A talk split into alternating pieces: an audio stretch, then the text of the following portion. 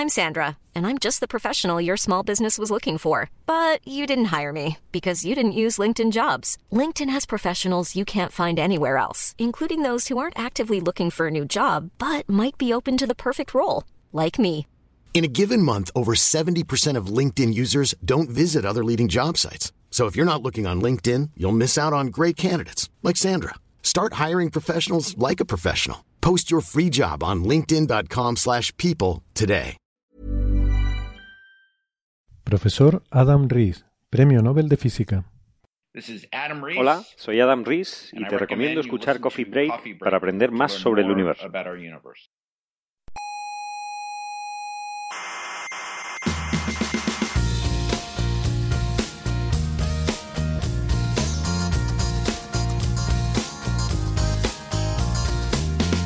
Aquí comienza Coffee Break, la tertulia semanal de la actualidad científica. ¿Qué pasa? que me he emocionado. ¿Pero por qué? Porque veros tan jóvenes y tan preocupados por la física me... No, no se preocupe. No, Me- no. me. Pero no llores. Qué hermoso es ver a la gente joven divulgando.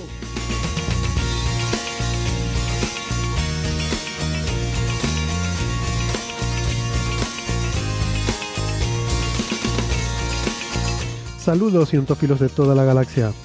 Les damos la bienvenida a una nueva edición de nuestra tertulia científica semanal. Desde el Museo de la Ciencia y el Cosmos de Tenerife les habla Héctor Socas y esto es Coffee Break, Señal y Ruido. Hoy tenemos muchas cosas sobre la mesa para comentar. Les traeremos la historia muy interesante de colaboración profesional amateur en astrofísica, eh, una historia que además pues la hemos visto desarrollarse muy de cerca. Y hablaremos del metano en Marte, que vuelve a ser noticia. Em, también de descifrar lenguas muertas utilizando técnicas de redes neuronales artificiales. Y también sobre redes neuronales, pero en este caso de las naturales, eh, una nueva investigación permite ver cómo se organizan las neuronas cuando creamos tejido neuronal a partir de células madre. Y por último, ojo con esto porque una nueva terapia, combinando retrovirales y CRISPR-Cas9, ha conseguido eliminar completamente el virus del VIH en ratones. Esto puede ser algo muy prometedor, luego lo comentaremos. Antes de todo eso, como siempre, les voy a pedir un minutito para recordarles que estamos en muchas plataformas de internet. Nos pueden escuchar en Evox, en Spotify, en Google Podcast, en Apple Podcast, en TuneIn, en, en más sitios seguramente también. Nosotros siempre les, reco- les recomendamos que se suscriban porque no les cuesta nada y así seguro que no se pierden ningún episodio. Tenemos una página web que es señalirruido.com, todo junto, con ñ y todo, no pasa nada, señalirruido.com y en esa página pueden encontrar eh, bueno, todos nuestros episodios, eh, los audios de, todos los episodios de nuestro programa, pero también la información sobre cómo pueden suscribirse o cómo pueden seguirnos en redes sociales, que estamos eh, muy activos, sobre todo en Facebook y en Twitter y últimamente también en Instagram. Eh, ahí pueden, pueden ver cómo encontrarnos, también cómo encontrar el club de fans eh, en Facebook, que eh, les recomendamos también si les gustan los temas de los que hablamos aquí, que por supuesto participen y contribuyan en ese club de fans. En la radio de toda la vida, si son más de las ondas hercianas, nos pueden escuchar, si viven en Canarias, en las emisoras Icoden Daute Radio, Radio ECA y Ondas Yaiza. Tenemos que despedirnos de Radio El Día, que lamentablemente ha cerrado sus puertas y ya no emite. La echaremos de menos en nuestro dial, eh, todos los que vivimos en la provincia de Tenerife. Si viven en Madrid nos pueden escuchar en Onda Pedriza, en la Sierra. En Aragón estamos en Ebro FM. Málaga en Radio Estepona. Y en Argentina en la FM 99.9 de Mar del Plata y en Radio Voces de La Rioja. En nuestra página web tienen todos los horarios y las frecuencias de estas emisoras. Les recuerdo, la web es señalirruido.com.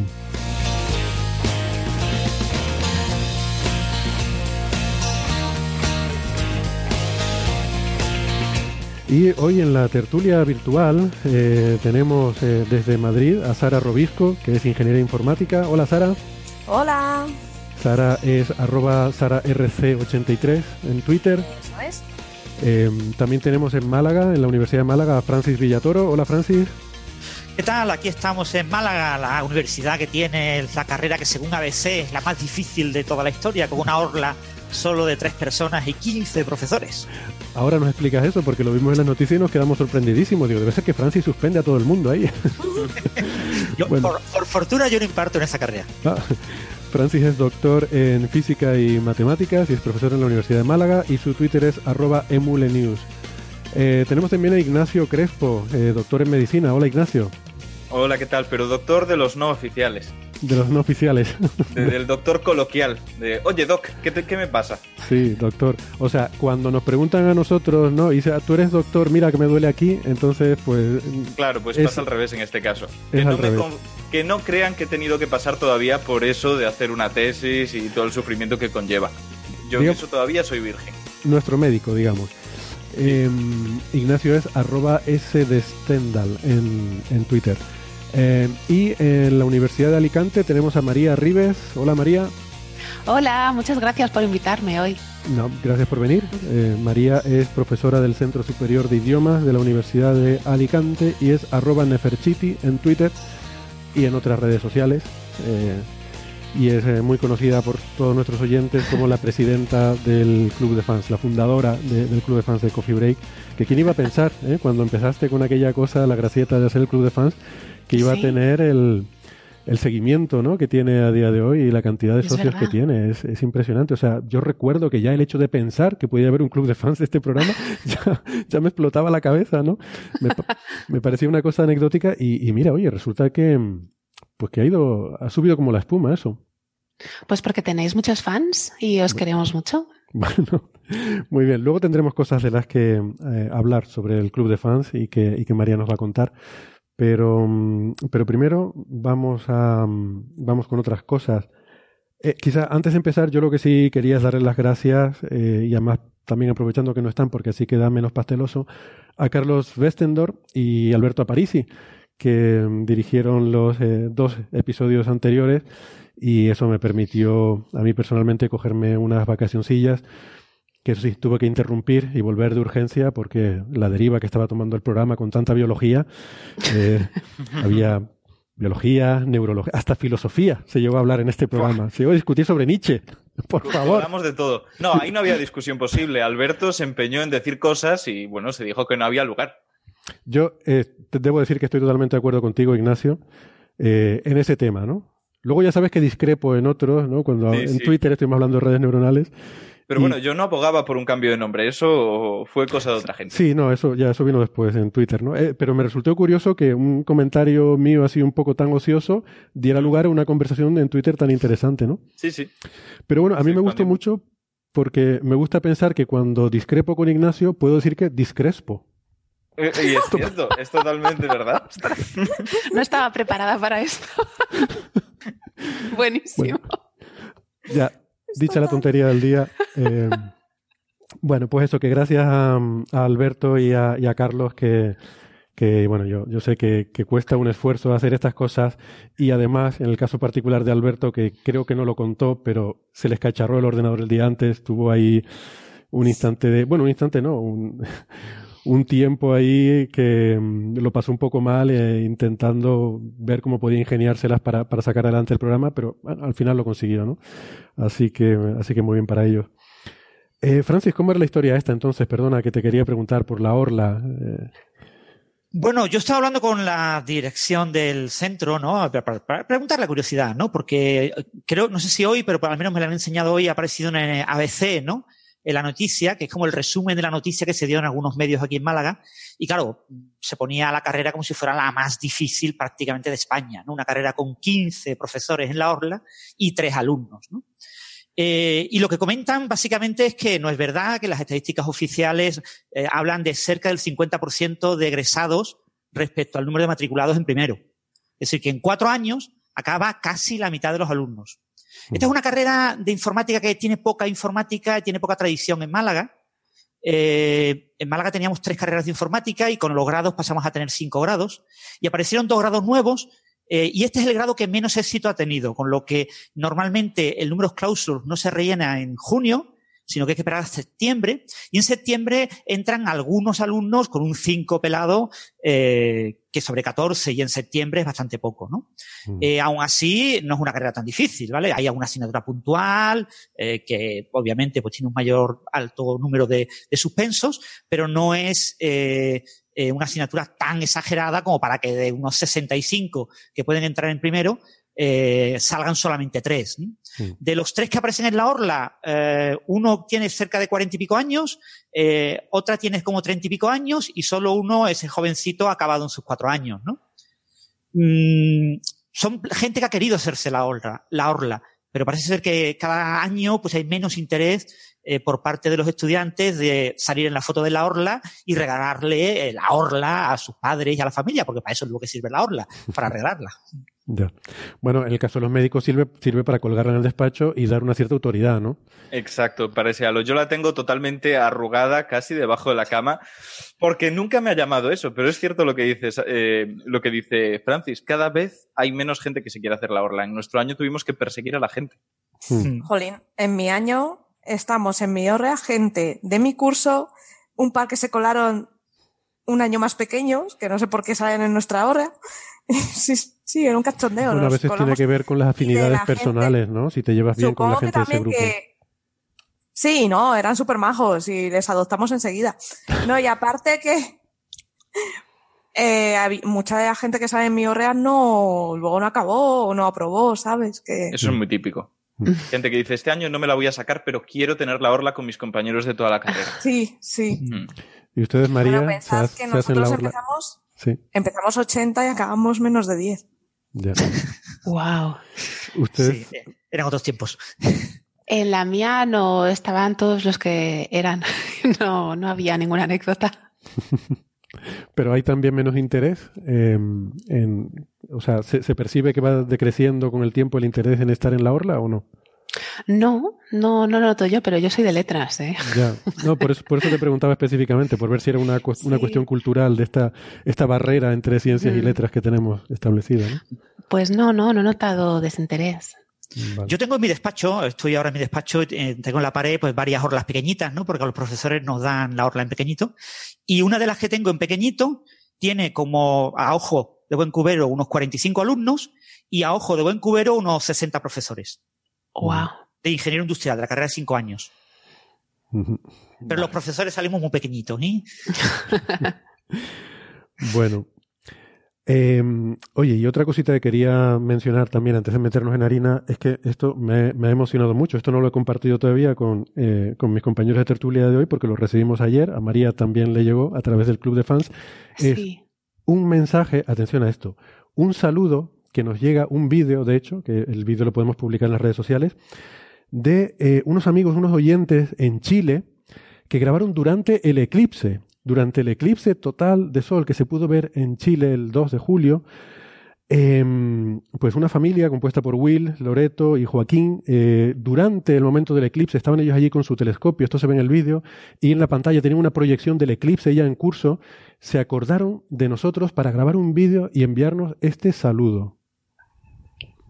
Estamos en directo, esta es una proyección del eclipse 2019 y le queremos mandar un gran abrazo, un gran saludo a toda la gente de Coffee Break. Muchas gracias por la divulgación que hacen, que no solamente divulgación científica, que, sino que también derribar los mitos acerca de la ciencia, de que una cosa tan seria y tan adusta y que es una alegría compartir el conocimiento. Muchas gracias. Muchísimas gracias a, a estos amigos, a Will que nos envía este vídeo. Eh, esta es una versión que está un poco cortada eh, porque había una parte en la que hablaba de mí personalmente y me daba rubor y no lo quise poner. Porque luego me lo explicó Will, estuvimos, em, eh, tuvimos una cierta correspondencia por correo electrónico. Me decía que es que se le ocurrió la idea de hacer este saludo cuando escuchó en un coffee break en el que yo entrevistaba a Javier Trujillo Bueno y Javier me preguntaba si yo había estado en algún eclipse. Yo le dije que no, que esa era una experiencia que todavía no, no había vivido y que y entonces Javier dijo, pues es una experiencia que tienes que vivirla un día, tienes que, tienes que disfrutarla, ¿no? Y entonces de ahí un poco se les ocurrió la idea de dedicarnos eh, este, este momento. Pero a mí me explota la cabeza de pensar que alguien en un, en un momento tan importante que además tuvieron que hacer una expedición, estar en coche no sé cuánto tiempo, tuvieron problemas, se quedaron sin batería, tirados en medio del monte, eh, la, no sé, una serie de aventuras que me estuvo contando. Y, tuvieron la presencia para en ese momento, en la culminación de, de todo ese viaje y ese lo poquito que dura un eclipse, que es cuestión de, de un par de minutos, eh, pues ellos estuvieran pensando en nosotros y en hacer ese vídeo. No sé, me pareció muy emocionante, de verdad. Así que. Mm, ¿Ves cómo necesitáis un club de fans? sí. Es que además es tan bonito. Sí, es, es, muy bonito. Además en el vídeo, pues se les ve allí, ¿no? Con el telescopio montado y todo. Bueno. En fin. Muchas gracias, amigos. Eh, una cosita que también eh, pues me, he permitido eh, colar aquí en el orden del día y que no, no, lo, había comentado con los compañeros, no sé si han visto que la nave esta Discover, lo, lo puse en Twitter, eh, lleva en modo seguro pues ya desde el 27 de junio y mm, es una pena, ¿no? El modo seguro ya saben que es este modo en el que se, se pone un satélite, una nave espacial cuando hay un fallo, algún tipo de, de avería, algún problema y es un poco, yo lo comparaba en Twitter al coma inducido, ¿no? No sé si la analogía, Ignacio, tú que sabes más. Bueno, es muy difícil hacer una analogía entre estos sistemas que son totalmente distintos, pero vamos a aceptar pulpo. Vale. No, en el sentido de que, bueno, es una forma de decir, para que no vaya a mayores el problema, voy a cerrar todo lo que no es esencial y dejar solamente funcionando los sistemas esenciales para garantizar la supervivencia, ¿no? Eh, que es un poco lo que se hace cuando se pone en modo seguro un, un satélite o, en este caso, una nave porque no está en órbita, está en el punto de Lagrange L1. Y yo lo quería mencionar porque es que este, este, esta nave Discover tiene un, una componente simbólica, eh, política también hay que decir, y, medioambiental, eh, porque fue una misión que fue impulsada por Al Gore, eh, les sonará de que fue vicepresidente de Estados Unidos, y uno de los, de los que más empezó a dar la lata con la cosa del cambio climático, hizo este documental que fue tan premiado y que, que, eh, que tuvo, bueno, que fue tan popular, eh, una verdad incómoda. Eh, y bueno, durante su presidencia, él, fue el que impulsó esta, esta misión, mmm, que lo que hace, yo, yo, conocía de Discover que tenía la vertiente esta de observar la Tierra, ¿no? O sea, es, un, es una nave que está en el, entre el Sol y la Tierra, en el punto de la Lagrange L1, y está observando la Tierra, y es conocida porque produce estas imágenes de la Tierra y la Luna tan espectaculares, lo que yo no sabía, eh, lo estoy mirando estos días, es que también eh, está una parte importante de su misión es monitorizar el viento solar. Como está ahí en este punto entre el Sol y la Tierra, está continuamente midiendo el flujo del viento solar que nos va llegando eh, y hace un poco de como para um, tener una alerta temprana de, de condiciones cambiantes de, de, clima espacial. Pero vamos, que tiene una parte mirando al Sol y otra parte mirando la Tierra.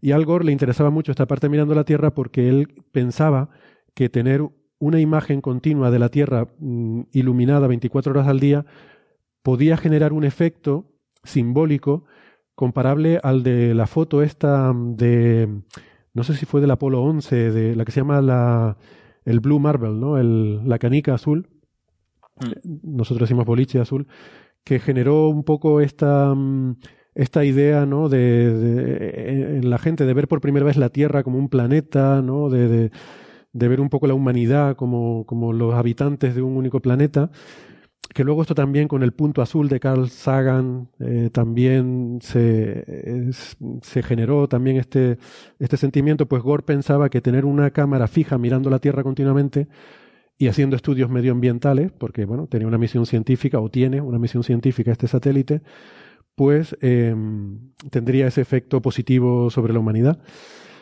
Y esto, claro, políticamente eh, luego tuvo sus vaivenes. Cuando llegó Bush, eh, George Bush, hijo, ¿no? George W. Bush, eh, pues lo que hizo fue cancelar o, o, no, no, cancelar, pero vamos, cortó un poco esta, esta misión.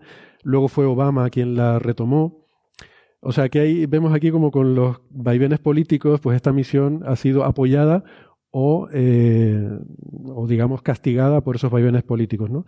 Y Trump, precisamente en 2017, al llegar a la oficina, en su primer presupuesto para la NASA cortaba la financiación para esta misión y las otras tres que iban a investigar eh, cuestiones de cambio climático. ¿no?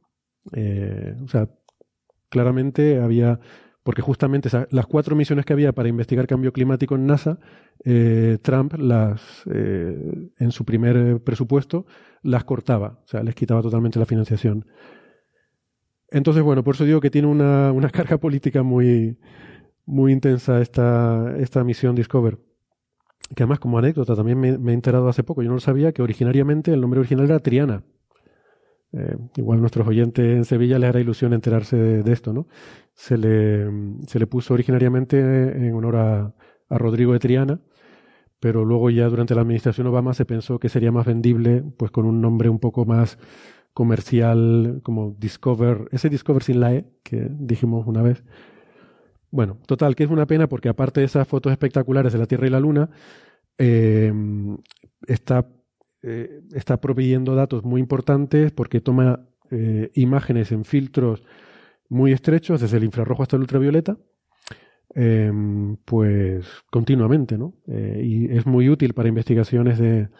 También hace medidas del flujo integrado de la radiación reflejada por la Tierra. O sea que, que bueno, que a mí personalmente me da un poco de penita, ¿no? Que esta misión esté pasando estas dificultades porque, porque creo que tiene un interés científico, pero también es estas cosas que tienen una carga simbólica que va más allá de lo que trasciende lo meramente científico. ¿no? Eh, hay algunas de estas misiones que son así y bueno, a ver qué pasa, pero tiene mala pinta. Es un fallo el sistema de posicionamiento y bueno, lleva ya desde el 27 de junio en modo seguro, con lo cual tiene pinta de que si no lo han resuelto ya, eh, estas cosas no, no se curan solas normalmente. Bueno. No sé si nuestros oyentes de Latinoamérica sabrán lo que significa eso de se acepta pulpo. Es verdad. Ah, es verdad. El comentario de, que hizo antes Ignacio, ¿lo quieres explicar? Eh, bueno, de un anuncio de un juego. ¿Era del Scattergories? Creo que sí. ¿Quieres recordar? sí. Sí, sí, sí. De hecho, es previo a, mi época. O sea, esto es algo que yo he escuchado. eso sí lo Exacto. Y bueno, pues eh, digamos que hacían una pregunta, una de las pruebas del propio juego, y respondía pulpo como animal de compañía, como ejemplo animal de compañía. Y empezaba una pequeña discusión en la cual, eh, para que se lo aceptaran, decía que, bueno, si no se llevaba el juego, que era suyo. Si no me equivoco, era algo así. Sí, y sí, se iba. pues. Eh, claro, eh, tú veías la escena del tío en la calle con su juego, abrazó a su juego que se iba. Y nosotros, venga, vuelve. Aceptamos pulpo como animal de compañía, que esa es la idea. Entonces la frase ha quedado como que aceptas algo a regañadientes, ¿no? como un poco a contragusto. La verdad es que ha habido muchos anuncios ¿eh? que se han quedado en el imaginario colectivo. Sí, en los dichos populares. el comedón, el comodín. Yo creo que los arqueólogos del futuro estudiarán nuestra cultura a través de los anuncios. Madre mía. Bueno, eh, pues les comentaba al principio que tenemos em, esta historia que, compartir con ustedes, que es una historia mm, que tiene mucho que ver con, eh, con, nosotros, con Coffee Break, que es una historia de colaboración entre aficionados y, profesionales. Y mm, estos días ha sido un poco la culminación de esa historia, porque en un congreso internacional que se está celebrando ahora mismo, aquí cerca de Tenerife, pues se han presentado los primeros resultados de esa colaboración. Eh, y es una colaboración que comienza cuando un astrónomo aficionado de Cataluña, de Tarragona, eh, escucha un episodio de Coffee Break eh, en el que mm, Nacho Trujillo está hablando con otros compañeros aficionados de la agrupación astronómica de Gran Canaria. Nacho propone un proyecto en el que él considera que sería útil la aportación de los aficionados, pero que es un proyecto muy sacrificado, que requeriría un esfuerzo importante, y lo deja ahí un poco como un llamamiento por si alguien podría tener interés, y eh, resulta que, pues, que este chico, Aleix Roch, eh, se, se, siente, siente la llamada en ese momento, la llamada de Nacho, y, y decide que, que, él quiere prestarse voluntario a hacer ese trabajo, ¿no? Eh, entonces, ahí comienza una, una, colaboración, pero mejor que estárselo yo explicando, vamos a escucharlo eh, de voz del propio Aleix, de, de Raúl Infante, eh, Infante Sáenz, que es precisamente quien trabaja eh, también eh, directamente con él, es un estudiante de, de Nacho, y, y, de cómo toda esa historia concluye, o bueno, no concluye, pero les lleva hasta aquí, hasta el punto de haber obtenido unos resultados que ya son, que ya permiten hacer ciencia puntera en el mundo del estudio de eh, objetos de muy bajo brillo superficial. Vamos a, vamos a escuchar esta historia. Hoy para mí es un, es un placer dar la bienvenida a esta tertulia a dos eh, invitados nuevos. Eh, me acompañan Aleix Roche. Hola, ¿qué tal Aleix? Hola, ¿qué tal? Eh, le juro que lo he intentado pronunciar lo mejor que he podido. Pido disculpas porque. Está súper bien. ¿Cómo tendría que haberlo dicho? Aleix Roche. Roche Pero está, está muy bien. Muy bien. Muchas gracias por invitarme. Gracias. Y también tenemos a Raúl Infante. Hola, ¿qué tal, Raúl? Hola, ¿qué tal, Héctor? ¿Cómo estás? Bueno, pues eh, eh, Raúl es eh, investigador en el Instituto de Astrofísica de Canarias. estás haciendo tu doctorado, ¿verdad? Con, con Nacho Trujillo. sí, con Nacho Trujillo. y, y Aleix es un astrónomo aficionado que tiene una historia muy interesante y es la historia que queríamos compartir hoy. muy interesante y muy bonita, de hecho. Estos días se está celebrando aquí en Tenerife un congreso internacional. El congreso se llama si yo no recuerdo mal, eh, The Realm of uh, Low Surface Brightness o algo así, que sería, ¿perdona? The Realm of the Low Surface Brightness Universe. Universe, vale. El, algo así como el reino del universo de bajo brillo superficial. Eh, esto, bajo brillo superficial, eh, quizás eh, Raúl nos lo puede explicar un poco. Estamos hablando de objetos extensos que son muy débiles, ¿no? Exacto. O sea, son tan débiles que son eh, llegan a alcanzar una, una un brillo tan pequeño que es incluso unas 10.000 veces más bajo que el propio brillo del cielo oscuro por la noche. 10.000 veces más bajo que el brillo del cielo. Impresionante. Y objetos extensos, o sea, no son estrellas, sino cosas como galaxias. ¿no? Galaxias, exacto. ¿Se habla de nebulosas también en este congreso? sí, de hecho, ayer por la mañana hubo una charla muy interesante en la que mostraban, porque siempre tenemos la idea de que las estrellas son objetos puntuales en el cielo, pero eso es una idea totalmente equivocada, son objetos puntuales porque no podemos resolverla. Y en esa charla contaban cómo, cómo la, las estrellas tienen alrededor una envolvente, una envoltura que, que, a partir de ahora se está pudiendo resolver con las nuevas técnicas y la nueva ah. instrumentación que estamos teniendo. Fascinante.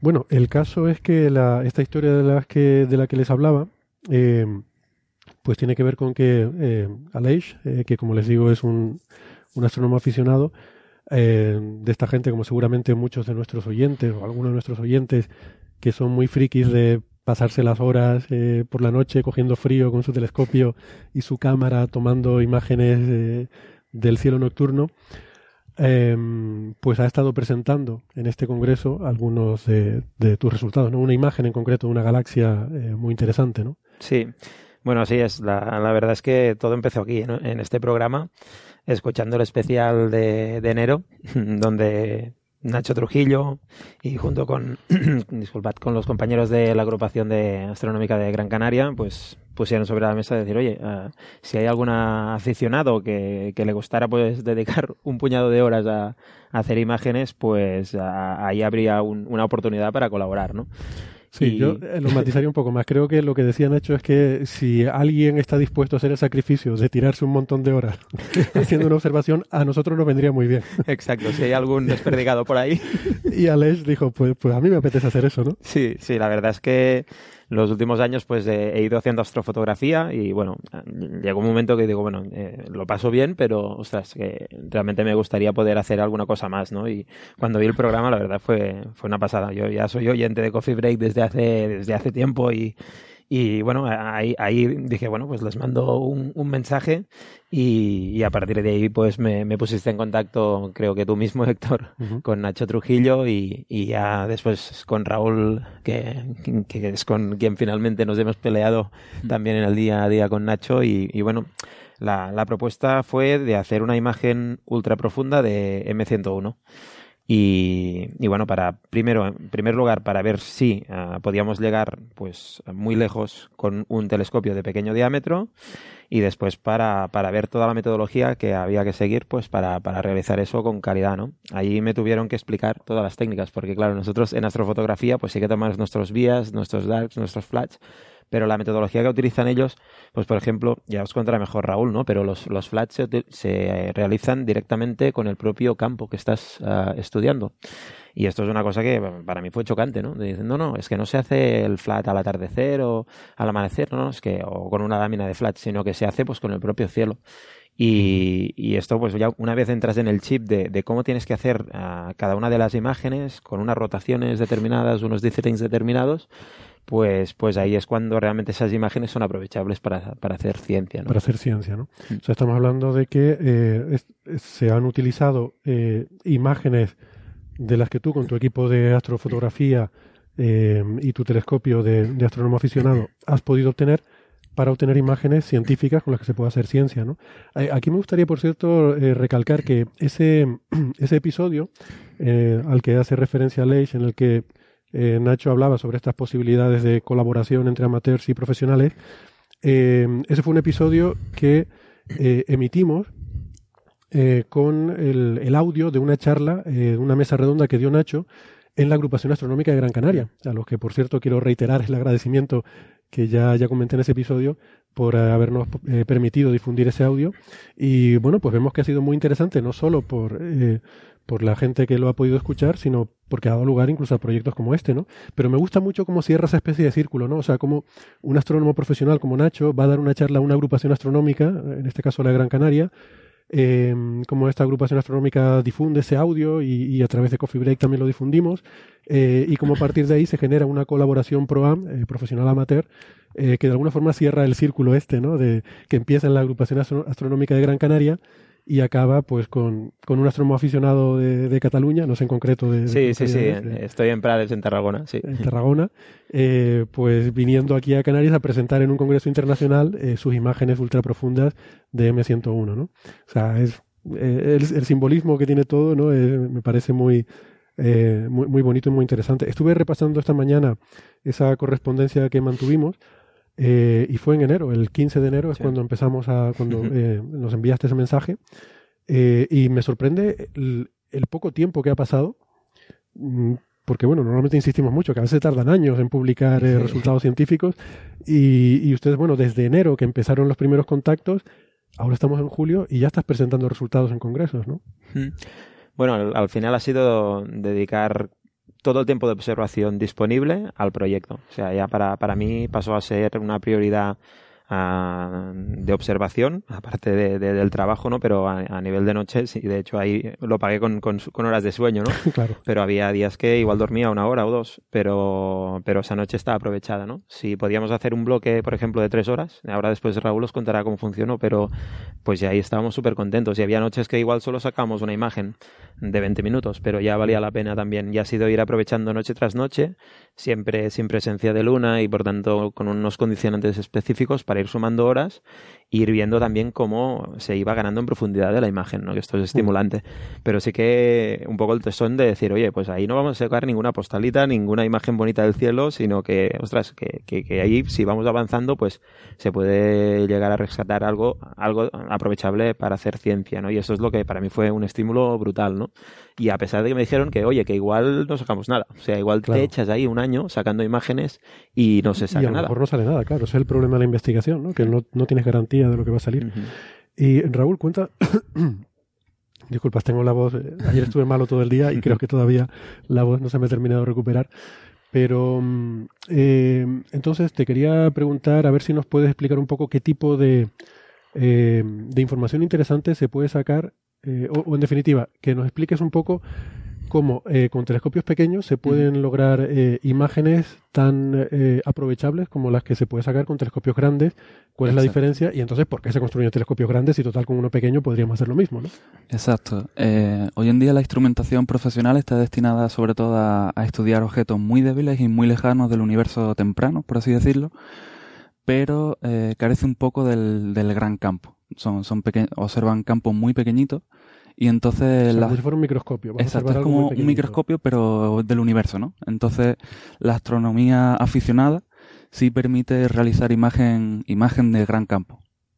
Lo que vienen a ser eh, las, las galaxias grandes que vemos en la fotografía y la idea es precisamente esa, los astrónomos amateurs, los astrónomos aficionados, que, que no, es una, no es una palabra que me guste mucho porque de aficionados tienen pocos, hacen un trabajo Yo he dicho eso alguna vez magnífico, ¿eh? excelente, pero... lo que hacen, lo hacen mejor que nadie. Exacto, deberíamos inventar una nueva palabra. Porque, hace falta otra palabra, ¿no? Sí, aficionados no, no, no son para nada aficionados, son, y, y menos Alex, que ha hecho un trabajo fantástico y lo que, lo que permite... Estoy muy de acuerdo con eso, y, lo he dicho alguna vez en Coffee Break. Yo creo que son, eh, en lo que hacen, yo creo que son mejores que cualquier profesional. O que sí, sí, mucho más.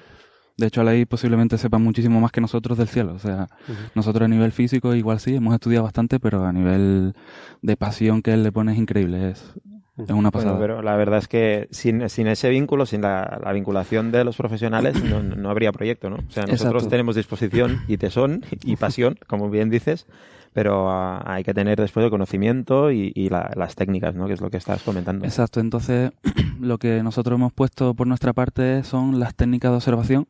O sea, los astrónomos tienen, los astrónomos aficionados dedican mucho tiempo y, esfuerzo a tomar imágenes de galaxias y objetos astronómicos pero simplemente, simplemente entre comillas, teniendo una estrategia de observación adecuada y tomando datos de calibración como son los bayas y los dark en este caso, esos datos, además de, además de sacarlos para hacer la imagen bonita que todos vemos en, la, en las páginas web o la, las portadas de la revista, después también se pueden utilizar para hacer eh, ciencia, ciencia de frontera, ciencia de puntera hoy en día.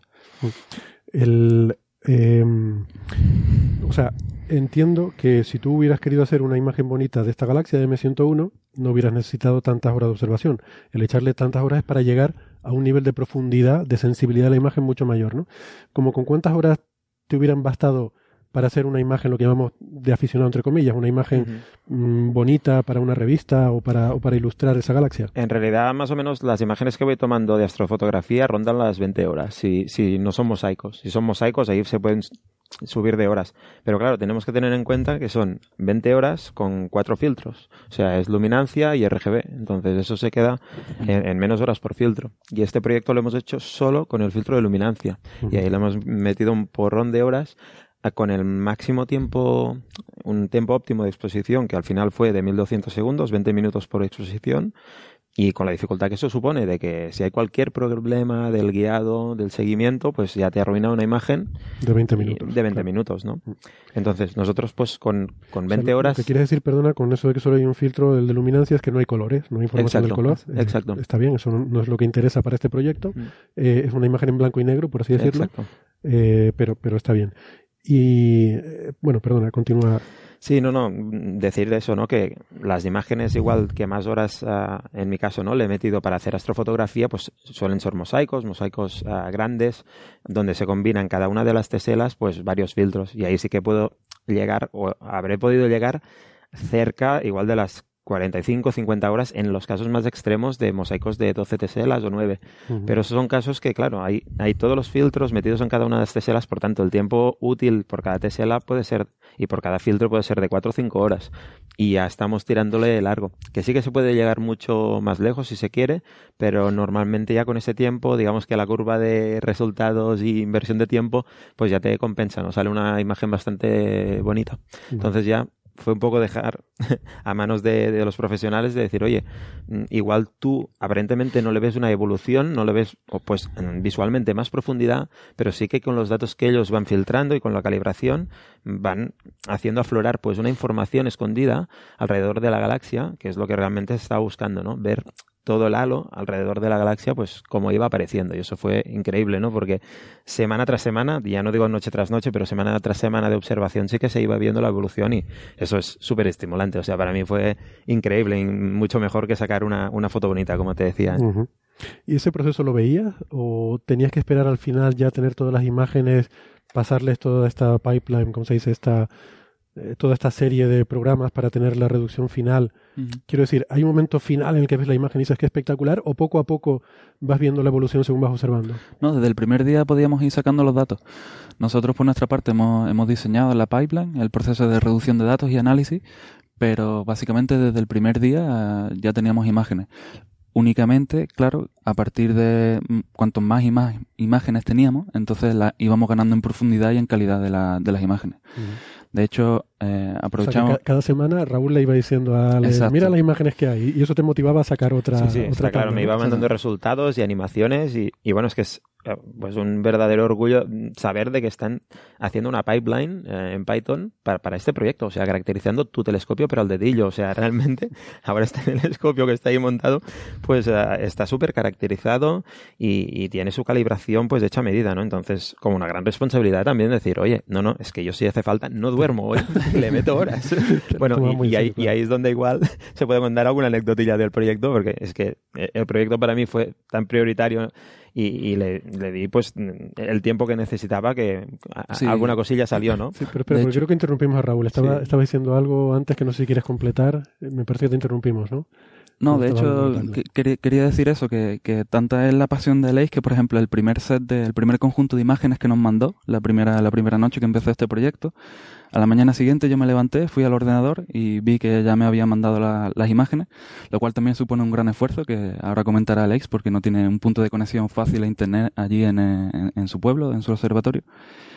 Y cuando yo vi las primeras nueve imágenes, creo que me mandó, eh, vi como en la segunda o la tercera imagen una mancha de luz en mitad de la imagen que dije, oye Alex, eh, mira, esto no pasa nada, simplemente quitamos esta imagen, la vuelves a repetir con la misma, con la misma orientación, la misma rotación de la cámara y simplemente tiramos para adelante, solo que esto por algún motivo la cámara no ha guiado bien y, y no se puede utilizar. Y pasó unos 5 o 10 minutos cuando me mandó él una imagen de que literalmente había cortado la chimenea de su casa por la mitad. ¿Qué porque, exacto, o sea, tenía una chimenea que... que, que, Hay una chimenea metálica, es que me está enseñando la foto, esto es chulísimo.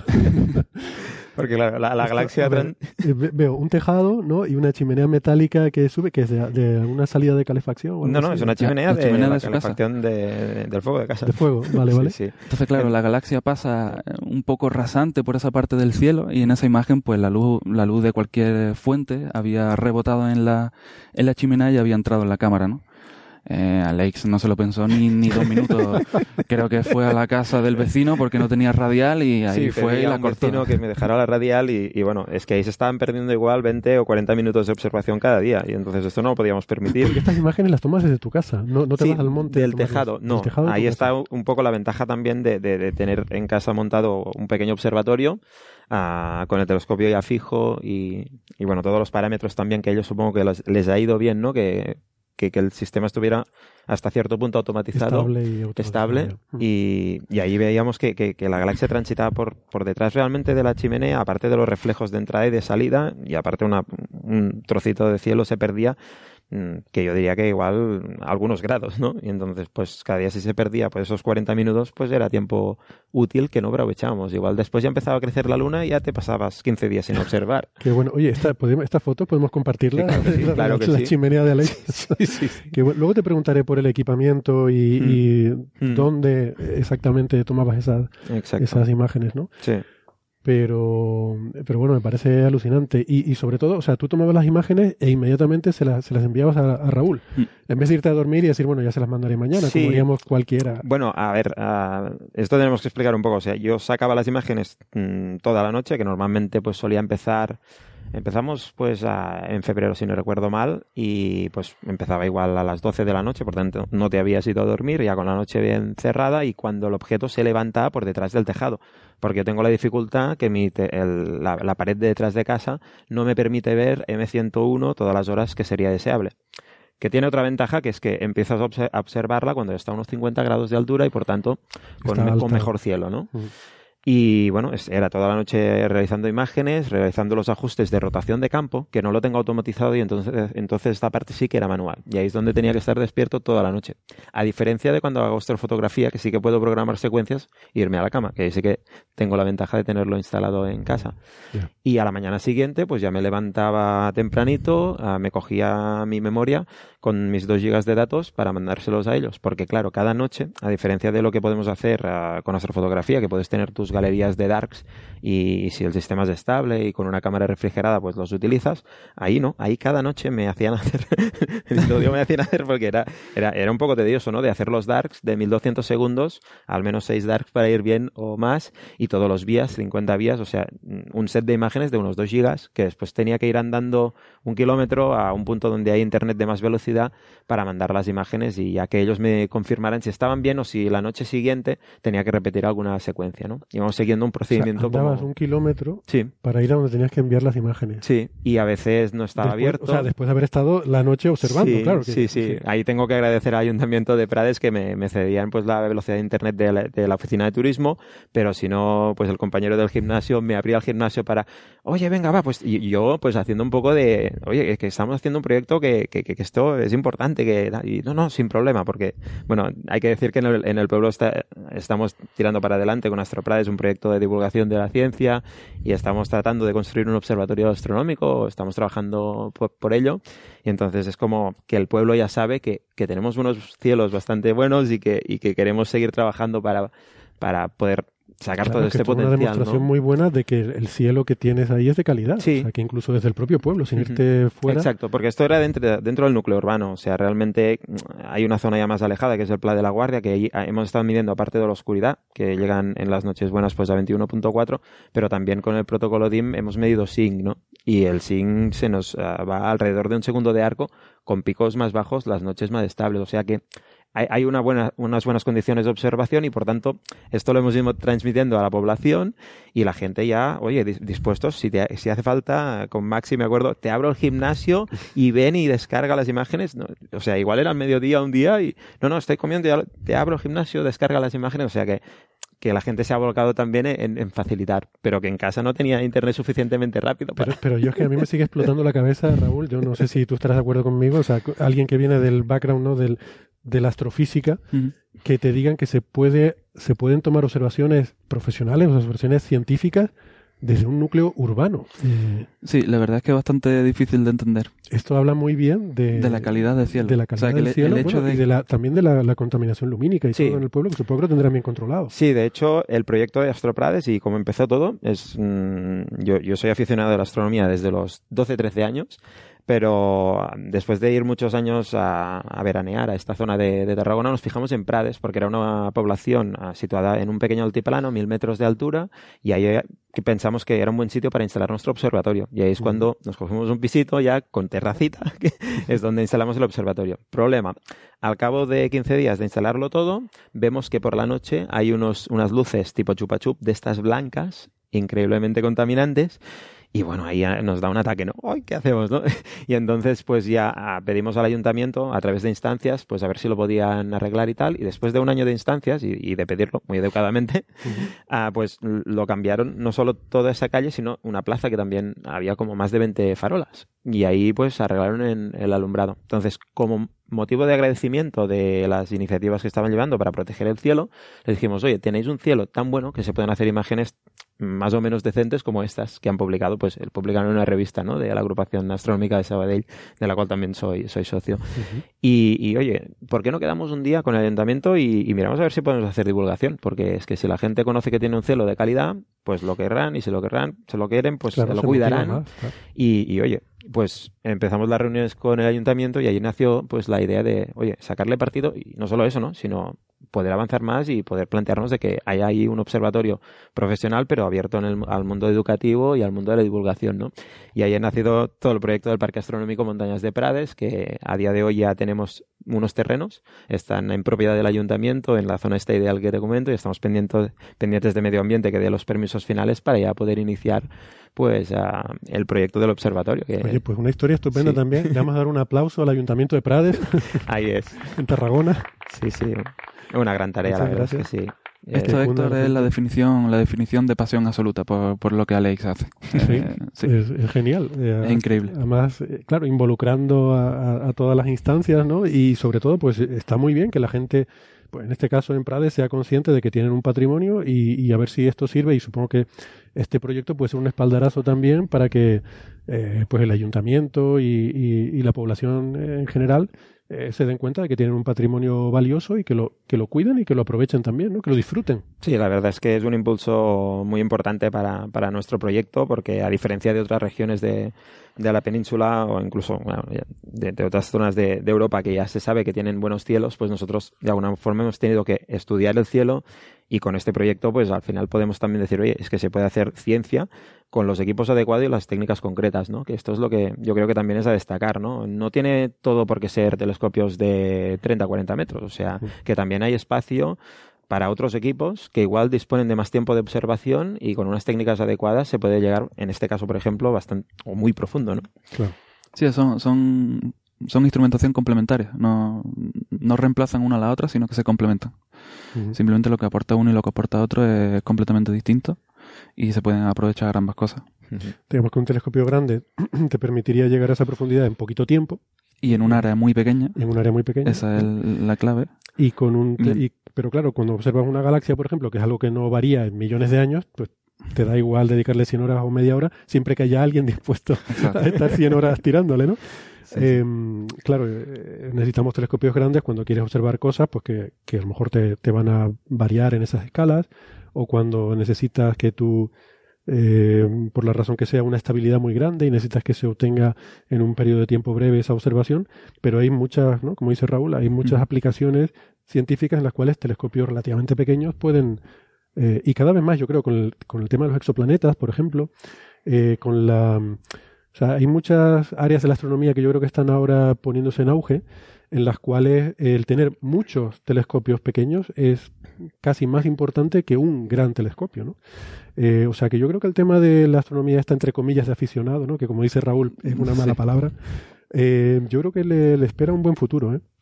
Aunque yo he visto alguna charla de aficionados a veces un poco pesimistas, ¿no? Con la cosa de que pues esto de descubrir cometas, ¿no? Como los grandes surveys les van a quitar ese espacio, eso es cierto. O sea, yo creo que hay que reformular un poco a lo mejor lo que el papel de o, las aspiraciones de, de, la astronomía de aficionado, porque antes efectivamente descubrir asteroides, descubrir cometas era una de las motivaciones principales. Yo creo que eso ahora efectivamente con los grandes eh, surveys que continuamente van a ser imágenes eh, muy potentes del cielo, eh, continuamente, pues ya a lo mejor va a perder ese interés pero hay muchas otras aplicaciones en las que sí pueden eh, buscar exoplanetas. Yo creo que es una de las más obvias, ¿no? eh, y aquí estamos viendo una aplicación nueva que yo creo que a mí no se me había pasado por la cabeza hasta que Nacho lo comentó.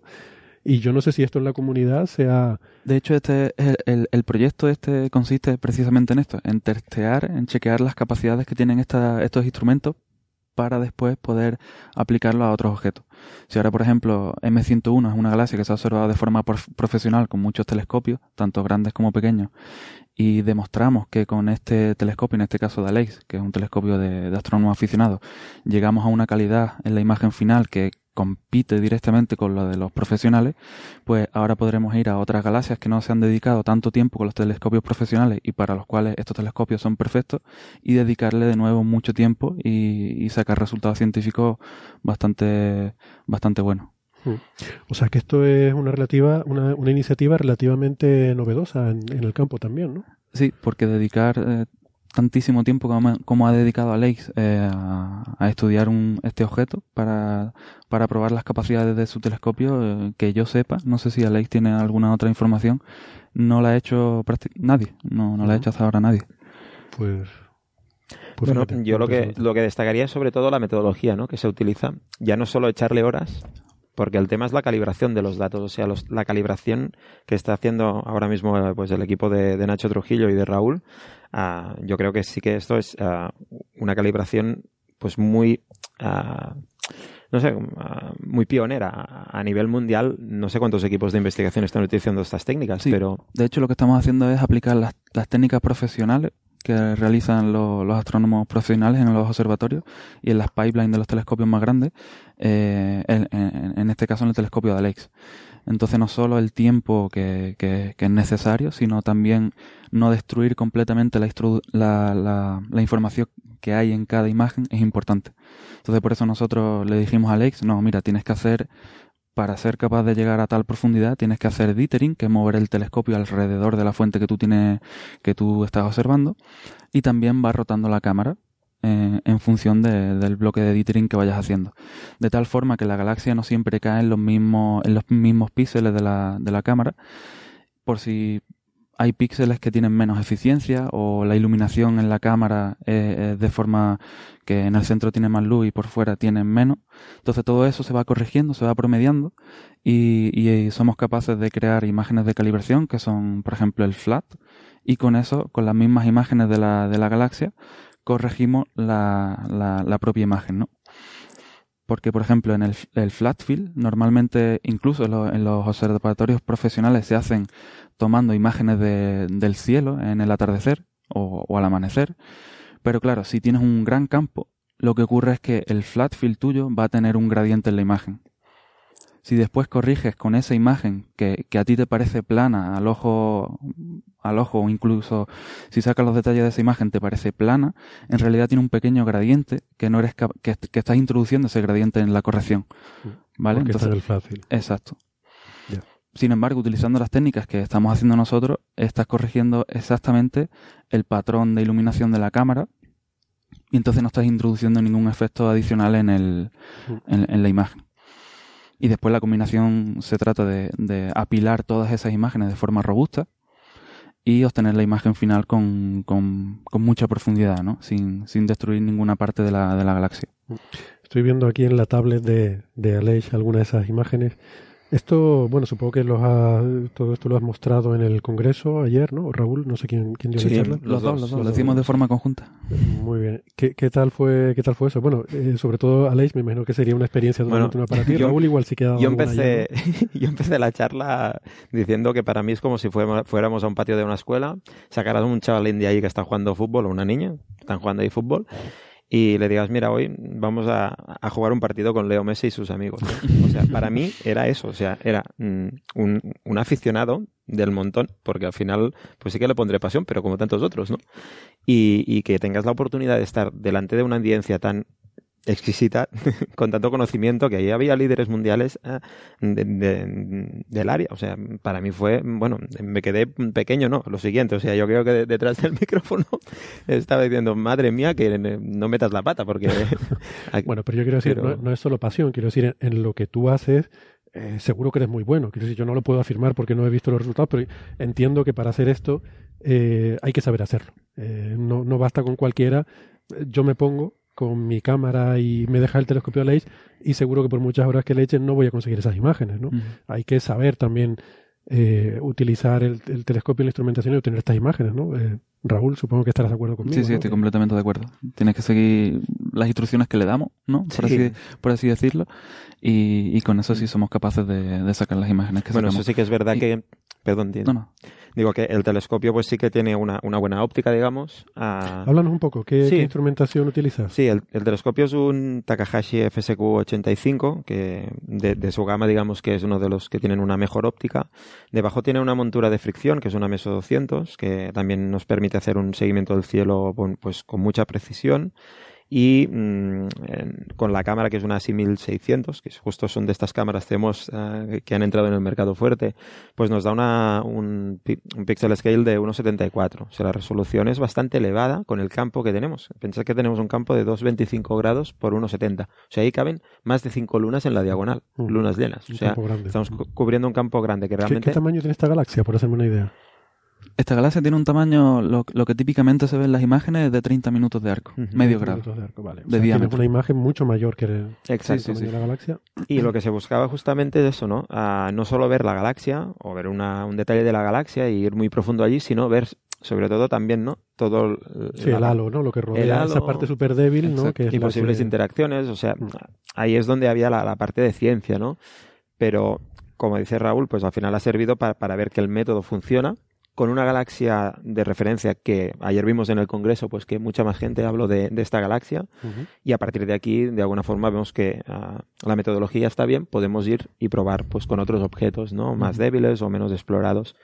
Y bueno, la verdad es que... La respuesta fue positiva en el Congreso. Súper bien, o sea, de hecho es que me asombré porque ahí ya la, la, gente preguntaba y todo, y digo, bueno, pero sí, nosotros hemos hecho uh, un proyecto que que ustedes están haciendo realmente ciencia de vanguardia. Nosotros es, es una exploración de sí, esta dentro. Pues, haberle abierto los ojos a mucha gente, ¿no? Sí, haberle sí, dado la idea de decir, ah, pues mira, podríamos hacer esto. Es Igual que por eso preguntaba yo si esto es algo novedoso, ¿no? Y El... sí que desde aquí haría una llamada a los aficionados, de decir, oye, ayer en el Congreso se dijo, ostras, falta, falta que vengan más aficionados, ¿no? Pues a llamar a la gente que, que se anime, porque con pequeños telescopios se trata en primer lugar de probar si, si el setup, si el equipo pues puede funcionar, pero es, es dedicarle un poco de tesón, un poco de, de constancia y, y de método y a partir de eso pueden sacar resultados con telescopios tan pequeños como... ¿Qué, qué tamaño tiene? Creo que no lo 8, 8 centímetros y medio de diámetro, que es un telescopio realmente pequeño. Es que son 8 centímetros. Uh -huh. Estamos hablando de... Es pequeñísimo. Nada, un, una cosa y a, mí, a mí una cosa que me chocó ayer, que comentó Nacho Trujillo, dijo, es que igual con el GTC, para cubrir este mismo campo, que decimos, ¿no? De cinco lunas en diagonal, dice, igual es que es hasta más óptimo hacerlo con ese telescopio a nivel de tiempo de observación. Dice, uh -huh. igual con el GTC necesitaríamos más horas. ¿Y quién va a pedir? Pues 100 horas de observación con el GTC. Es que no, no te Para las van a dar. M101, claro. Exacto. No te las van sí, a dar, ¿no? No, es que es lo que decimos siempre, ¿no? Esos telescopios, el GTC es el gran telescopio Canarias, ¿no? Le hemos dicho alguna vez, el mayor telescopio del mundo ahora mismo. Eh, están pensados estos grandes telescopios para un tipo de ciencia muy específico, ¿no? Como decía Raúl, que es la... No es que, te no es que no te den tiempo, que no te lo darán, es que no tiene sentido utilizar ese telescopio, no, no, no puedes utilizar ese telescopio para observar M101. Claro, es como coger un camión para ir a una carrera de coche. Exacto. No, no, es para eso. Cuando te pongas a reducir los datos con ese campo tan pequeño, mm, no vas a conseguir los resultados.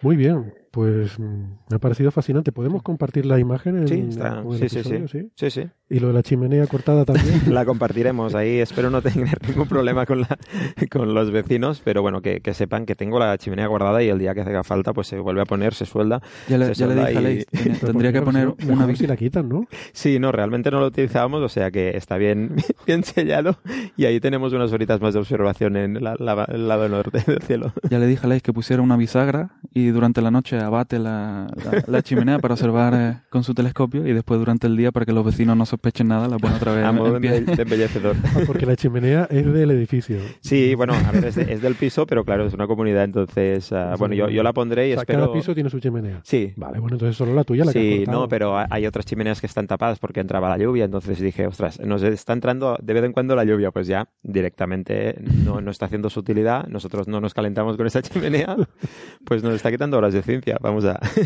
claro que sí. Las chimeneas hay que quitarlas, eso quemar cosas es, eso es cambio climático, efecto invernadero, gases contaminantes, eso, eso es todo cosa del pasado. Bueno, pues Raúl, Alex, eh, muy, muy interesante, de verdad, me parece muy bonita esta historia y sobre todo que puede servir de inspiración a mucha gente. El tema también yo no lo sabía, del ayuntamiento, el, el darse cuenta, ¿no? Con iniciativas como esta de la calidad de cielo que pueden tener.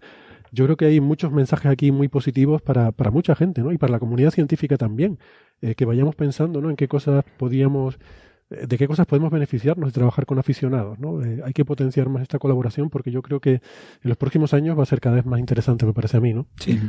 Y yo solo quería añadir de que, bueno, este año se, se realiza pues el congreso, el tercer congreso ProAm de la SEA del 6 al 8 de diciembre en Huesca y bueno que también será una oportunidad para que todos los aficionados podamos ir allí y compartir experiencias. allí? Sí, el objetivo Esa es la idea, sí. Muy bien. Esa es la idea y también en la convención de la Agrupación Astronómica Sabadell, que es a finales de noviembre. Y bueno, la idea es eh, ir compartiendo esas experiencias para que más gente se anime y bueno, pues ahí hay una oportunidad también para, para sumar.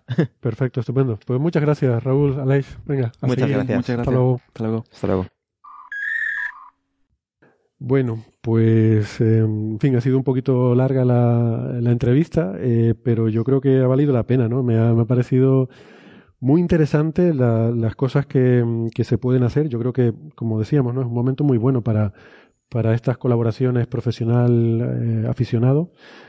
Eh, y aprovecho para dejarles a ustedes la pregunta. Yo no sé si la palabra aficionado se les ocurre alguna alternativa mejor, porque a mí no me acaba de, de gustar mucho. ¿no? A mí no me gusta, porque porque sí es cierto que el astrónomo amateur, eh, por así decirlo, tiene muchísimos conocimientos, en serio. Mm, yo hace, no hace mucho me, me uní a un grupo de Telegram de quedadas astronómicas en Madrid y es fascinante. O sea, tú entras y es todo el rato ayudarse, eh, hablar de enfoques, eh, conocen el cielo como nadie. Es impresionante todo lo que saben, todo el conocimiento que comparten. Uh -huh. Y yo creo que aficionado les queda pequeño porque tienen mucho, saben mucho, hay mucha sabiduría ahí. Claro, de lo suyo saben más que los profesionales. Yo no, yo no sería capaz de hacer estas, eh, estas observaciones que, que hizo Aleix. Yo sería totalmente incapaz y el 99% de los profesionales serían incapaces de hacerlo, ¿no? Um, pero bueno, una cosa curiosa. Bueno, Quizás una cosa que yo mmm, luego pensé que no, no explicamos en la entrevista era que lo que buscan aquí es un poco los halos de las galaxias, que no son, a veces hablamos de los halos de materia oscura, evidentemente no estamos hablando de eso, pero sí que es cierto que las galaxias, además de cuando vemos una galaxia espiral, por ejemplo, que están como en un plano, sí que es cierto que están embebidas en una especie de esfera, que es un poquito más brillante porque hay estrellas, hay, hay, estrellas que están distribuidas alrededor de la galaxia esféricamente y que producen una especie de, de eso, de, de, halo muy débil, muy, muy difuso, muy, muy poco brillante, eh, que, que, es muy difícil de observar, pero que, que está ahí alrededor. De... Entonces, aunque se llama también halo, mmm, no hay que confundirlo con el halo de materia oscura, ¿vale? Son halos de estrellas. Es esa especie de neblina que se ve alrededor, es como una neblina clarita que se ve alrededor de algunas galaxias. Sí, pero es esférica. Eh, ojo, esto normalmente no se ve en las imágenes que solemos ver de galaxias, estas bonitas, no se suele ver el halo porque hay que tomar imágenes muy, muy profundas, de muchísima sensibilidad, porque son infinitamente más débiles que el disco de la galaxia, ¿no? O sea, que son, son muy difíciles de ver. Bueno, pues vamos a, mm, hacer la, pausa para despedirnos de los oyentes que nos están escuchando por la radio. Les invitamos a que si quieren seguir el resto del programa, que nos busquen en el podcast, que allí eh, vamos a continuar con más contenidos y, y, más cosas interesantes que comentar sobre la actualidad de la ciencia. Si no, pues nos despedimos hasta la semana que viene. Venga, hasta luego. Mallita estilográfica.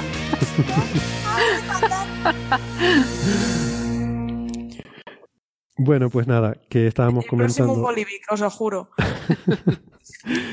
se le cayó a Sara el bolígrafo, pero no pasa nada, si casi no se escuchó. o se ha secado o no sé.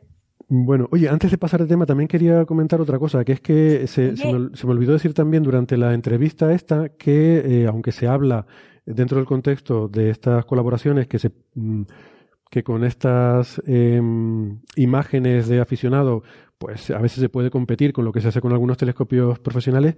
Ojo, tengamos en cuenta siempre que estamos hablando de imagen y típicamente de imagen de continuo, de banda ancha, ¿no? Que también muchos de estos grandes telescopios están pensados para hacer espectroscopía, eh, para hacer eh, a lo mejor eh, imagen de filtro estrecho, que son, o sea, que, que, que todo esto es muy matizable, ¿no? Siempre. Hmm. Mm, ahora, por ejemplo, hay mucho interés en espectroscopía eh, multiobjeto, en el que con fibra óptica pues, se va sacando el espectro de diferentes puntos del campo. Em, o sea, que, cuando decimos que se, puede, se pueden hacer cosas que compiten con los grandes telescopios, estamos hablando únicamente a nivel de hacer imagen, ¿eh? que luego hay toda otra serie de aplicaciones para las que no te queda más remedio que irte a, a, los bichos grandes. Bueno, em, pasamos de tema, si les parece.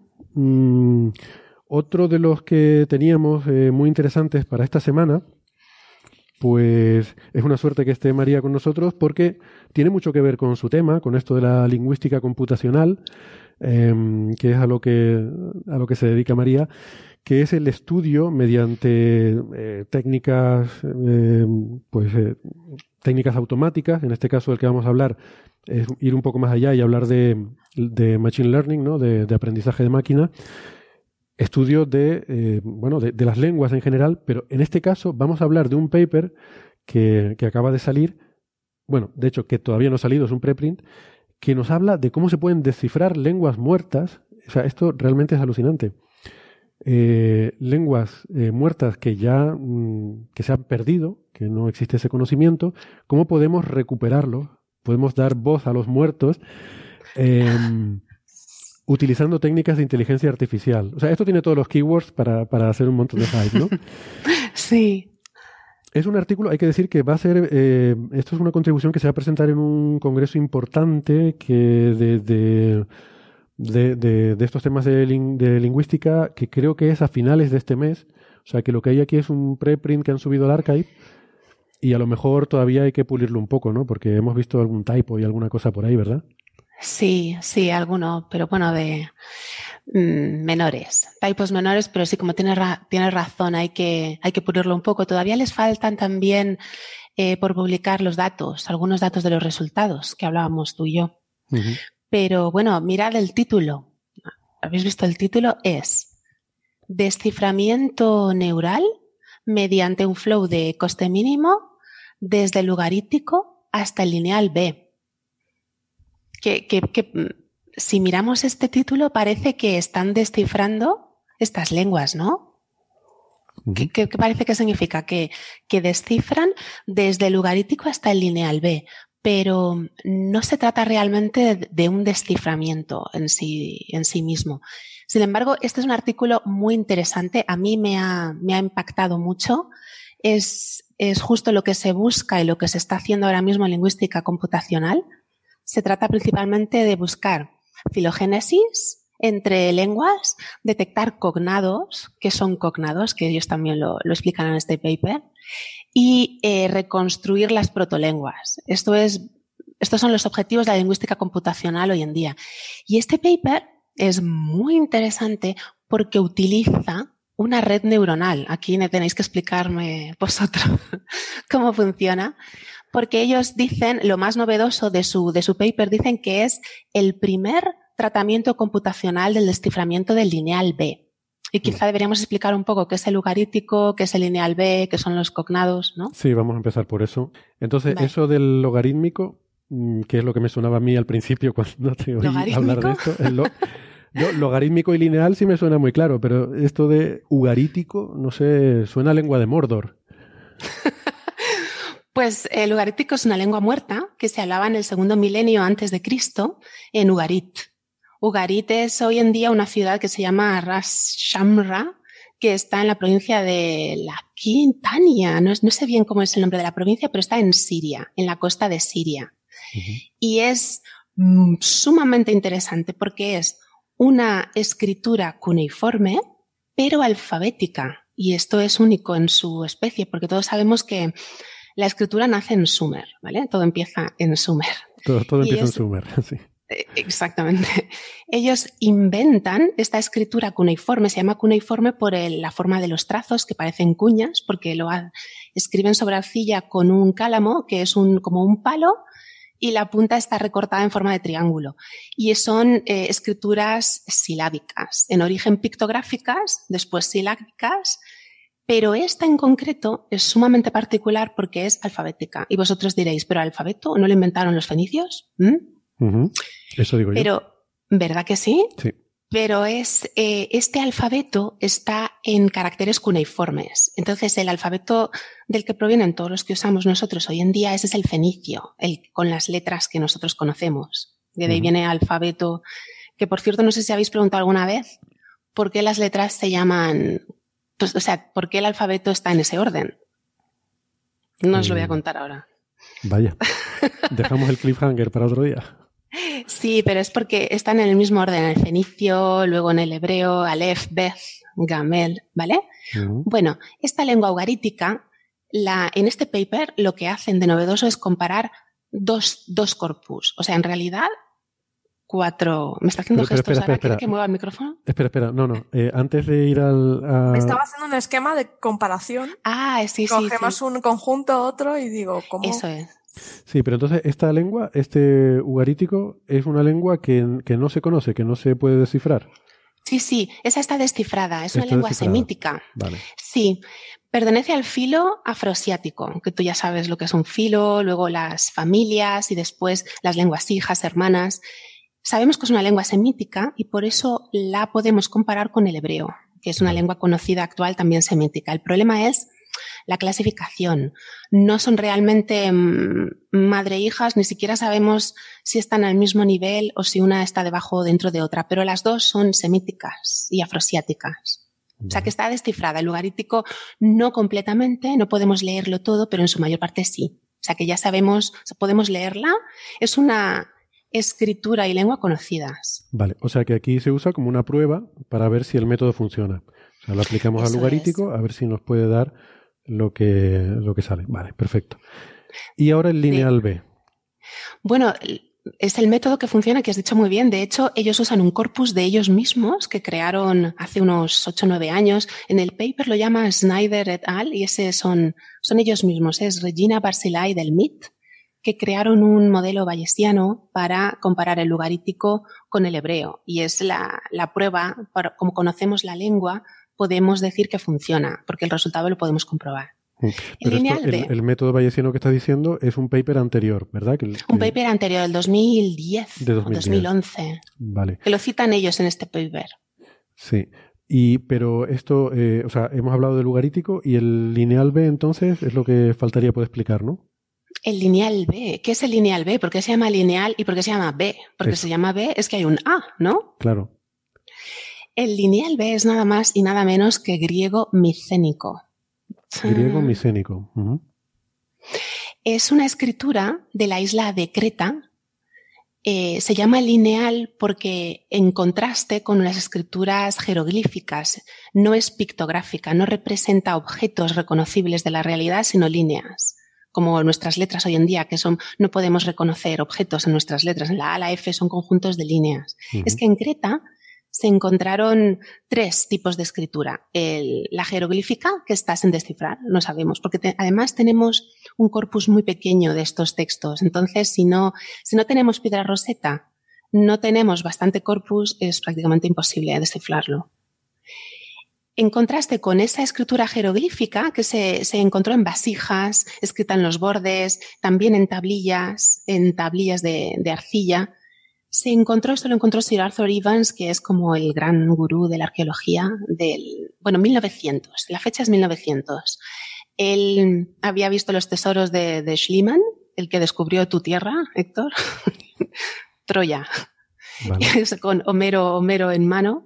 Entonces él sabía que tenía que encontrar más en Creta, porque los grandes palacios micénicos, en Nosos, en Pilos, tenían muchísimos tesoros, pero no había escrituras, no había inscripciones. Y él decía, toda esta riqueza, todo este trabajo artesano, esta gente tenía que tener una escritura para poder llevar la contabilidad de todas estas piedras preciosas que Micenas no tenía recursos naturales, entonces tenía que importar o comerciar esos, tesoros, más luego el trabajo de esos artesanos, tenían que tener un sistema de escritura y él se decidió a excavar en Nosos, en primer lugar, y encontró estas tablillas en escritura jeroglífica que no podemos leer y aparte otras tablillas en una escritura que él llamó lineal, pero no le llamó A porque era solo esa escritura de lineal, o sea, no podía saber que había otra, hasta que encontró el segundo tipo de escritura que entonces lo llamó lineal B. Ah. Y esto ha sido uno de los grandes misterios de la arqueología del siglo pasado. Vale, o sea que hay una escritura lineal, que la llamó así porque eh, estaba hecha con trazos, y luego encontró otra y entonces dijo, esta es la lineal B. Eso es. ¿Y por qué usan el lineal B, en este caso la lineal B y no la A? Porque la A está sin descifrar. No, no sabemos qué lengua. Es una lengua desconocida, una escritura desconocida, como el Voynich.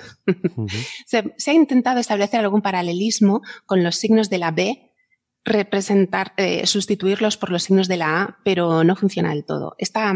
hoy sabemos que la lineal A representa una lengua etiocretense, o sea, una lengua minoica, originaria de allí, de Creta, mientras que el lineal B es una adaptación de esa primera escritura para anotar la lengua griega, micénica, de los aqueos, los que vinieron, indoeuropeos que vinieron a conquistar a los pelasgos. Ya. Y entonces, aquí estos autores, que son, por cierto, son dos del MIT, eh, Yamin Luo, Yuan Cao y Regina Barcilai, bueno, el primero y el tercero, eh, Luo y Barcilai, son del MIT. Y el segundo, Cao, es de Google Brain. Sí. Interesante. Em, estos autores lo que hacen es intentar desarrollar un método automático para descifrar eh, idiomas en general. Y lo prueban con estos dos. Pero por descifrar ellos entienden algo un poco diferente a lo que entenderíamos nosotros, ¿no? Sí, sobre todo mm, nosotros como filólogos. Para descifrar una lengua primero hay que tener un corpus amplio de, textos y poder compararla con otra. Porque si es una lengua muerta y no tenemos informantes vivos, no podemos establecer, no podemos sacar estructuras ni establecer reglas. Entonces, para descifrar una lengua hay un, hay un libro que a vosotros os gustará, ahora os voy a contar por qué, un libro de un señor que se llama Andrew Robinson, que fue, fue editor y también es historiador y escritor. Él decía que hace falta una intuición, primero intuición, después un golpe de suerte y después ser un genio y muchos años de trabajo y de estudio. Y os digo que os va a gustar porque este libro se llama Lenguajes Perdidos, lo tengo aquí además. Una persona que os gusta mucho a vosotros hizo una reseña muy buena de él. Una persona que es un escritor que Héctor usó, Héctor usó su nombre en una cosa que descubrió él y presentó en el SETI. Ah, estaba hablando de Clark. Sí, sí, sí. Tengo aquí. Y él dijo en este libro que, que ellos, en, este paper es el, la frase que critican, ¿no? Como lo que me dijiste tú, Zasca. En este libro, este autor dice que estamos muy lejos de que los sistemas computacionales puedan descifrar una lengua. Precisamente por eso, porque, por la intuición, por el saber conectar cosas que el sistema, si no le das los parámetros, no los puede saber. Que esto es uno de los temas que, que menciona en este paper como algo novedoso y beneficioso, su flexibilidad, su capacidad de aprender, porque es una red neuronal, pero eso lo vais a explicar vosotros ahora. El caso es que Clark dice hablando de este libro que es muy bueno, dice que mm, si no podemos entender mensajes de nuestros compañeros humanos, ¿cómo vamos a reaccionar? ¿Qué, probabilidad de éxito tendremos de comprender eh, el mensaje, la primera comunicación que nos llegue desde el espacio exterior? ¿no? Por eso está, aquí están juntando los temas de ciencia y lingüística. Mm, qué bueno. Este, este libro de Robinson lo citan en el paper, ¿verdad? Porque de hecho hay una parte en la introducción en la que hablan de las cosas que se necesitan para descifrar una lengua y dice, iba a decir un lenguaje, pero me, me, contuve a tiempo. muy bien, muy bien. Eh, y dice que una de las cosas que necesita es eh, sheer luck, ¿no? Como, como un montón de, suerte, de suerte. Sí, un golpe de, suerte. hecho, y, y citan a Robinson. Eso es, porque es que Robinson les está diciendo poco más o menos que nunca van a poder crear un sistema que descifre una lengua, si no tiene esa capacidad de intuición y de Sherlock humana.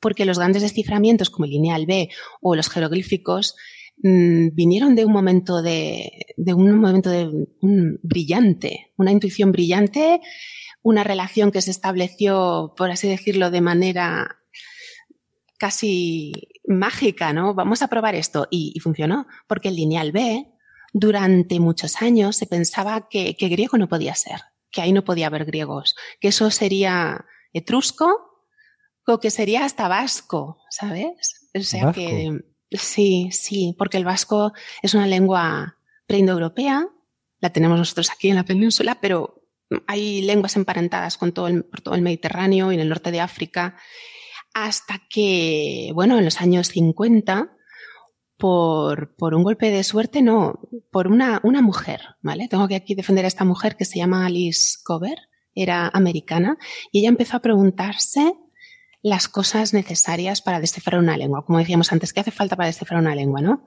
Pues estructuras. Y aquí tenemos que mencionar la sintaxis. Ella, ella hizo tres preguntas clave, que es, eh, ¿anota esta gente el plural?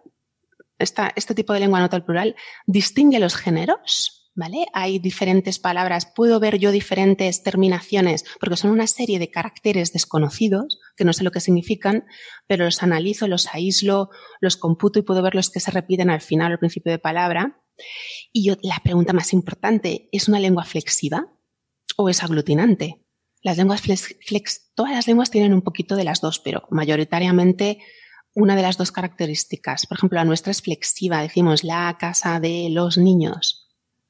¿Vale? El vasco es aglutinante, niños casa, por ejemplo.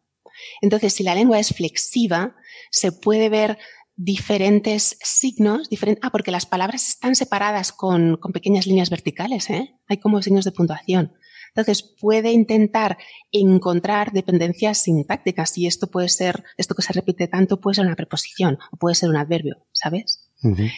Pero esta mujer, desgraciadamente, murió muy pronto, no pudo terminar su trabajo y el que lo terminó fue el famoso Ventris. Él fue el que descifró el lineal B.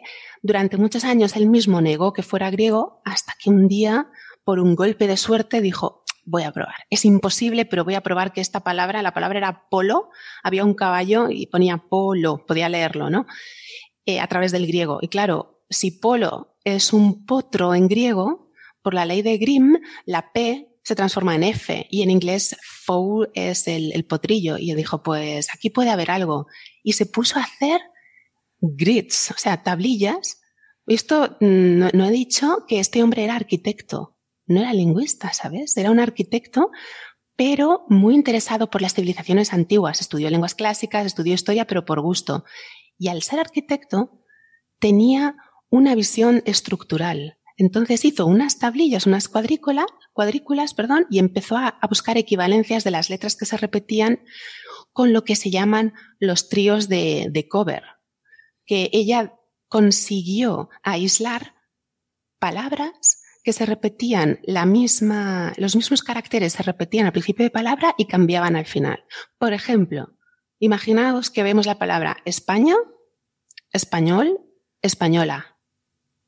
Eso es un trío que, tiene la palabra, el topónimo, la palabra original, y después las nacionalidades, los adjetivos, y en masculino y en femenino. Y después había otros símbolos que tenían eh, esos mismos signos, pero eh, querían dar la idea de totalidad, había como un recuento de ganado, animales, grano, y era diferente la totalidad de cosas masculinas y femeninas. Entonces Ventris, por una intuición, dijo, voy a meter el griego aquí. Voy a empezar a transliterar como si le diera números a esos signos y cada sílaba la, leyó a través del griego y, bueno, fue famoso porque salió en la BBC, en la radio, en un broadcasting, diciendo poco más o menos me he equivocado, nos hemos equivocado todos, es griego. Y a mm. partir de ahí le hemos podido descifrar parcialmente, ¿eh? no del todo. Por eso en este paper o sea, se comparan podría, esas Se podría decir que él pensaba que no era griego, pero tuvo la potra de, de toparse con la pista Dios, sí, nunca mejor dicho. Sí, sí, sí. Eh, ¿Alguna pregunta hasta aquí en la serendipia, mesa? Serendipia, no potra. Sí, sí pero, pero por el potrillo. Eh, por el potrillo, ahí, ahí, chistecillo, ha quedado bien. Es que Héctor es muy lingüístico. sí. Le podemos poner la foto de Matías Prats con el comentario. te voy a hacer un meme luego para el club de fans. Bueno, María, al grano, al grano del artículo de las redes neuronales, que Sara y yo estamos diciendo, a ver, a ver, ¿quién es? Las redes neuronales tenéis que explicar vosotros lo que hace. Compara dos corpus. Y aquí eh, tenemos que tener cuidado con el tipo de corpus. ¿En qué consiste ese corpus? Primero compara el lugarítico, como decía Héctor, con el hebreo. Y después el lineal B con el griego moderno para buscar cognados. ¿Qué son cognados? Son palabras que se parecen porque tienen un origen común. Por ejemplo, mm, estrella. Estrella en español, eh, star en inglés, stern en, neerlandés, eh, en portugués, ¿vale? Son palabras que podemos ir hacia atrás y reconstruir un ster indoeuropeo con un, con un asterisco. Pero eh, ellos dicen, tengo que leerlo aquí, dicen que comparan dos, dos corpus de texto. Entonces, no es lo mismo lo que yo como filóloga entiendo por texto que lo que entiende el sistema, porque no es lo mismo comparar una lista de palabras con un texto completo con sus frases, sus preposiciones, sus dependencias, sus dependencias sintácticas, porque vosotros me podéis decir, da igual que sea una lista de palabras, el sistema lo lee como texto, lo lee todo junto. Pero, mira, está diciendo que no para descifrar una lengua, si no tienes dependencias sintácticas, si no sacamos la escritura, no hacemos nada. Entonces no estamos descifrando. De hecho, están pasándole esta red neuronal. El, sistema lo que te busca son los cognados, ¿no? Quizás sería lo que podríamos empezar por explicar. Se busca, lo que entiende por descifrar es identificar palabras que están relacionadas en los dos idiomas, ¿no? Sí. Eso es, eso es. Pero yo he estado buscando eh, cómo han constituido el, corpus, los textos. Entonces, comparan. El lugarítico es una lista de palabras, no cogen textos, inscripciones, es una lista de palabras y lo comparan con, chan, chan, chan, la Biblia, la Biblia en hebreo. ¿Ya? Entonces, eh, lo, que pasa es que primero le, le han dado listas para entrenar a la red, primero le dan cognados en una lengua y en otra, listas de palabras en las dos lenguas y las busca. Y después le dan solo una lista de palabras en una lengua y un texto completo en la otra, para que ella vaya aprendiendo a encontrarlas. Pero no son dos textos. Hmm.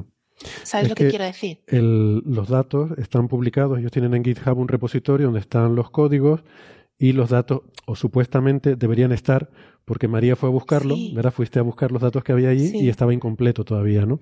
Sí, todavía les falta por publicar. Ponían una frase, ¿no? Decían que estaban todavía actualizándolo, ¿verdad? En construcción, sí. Sí.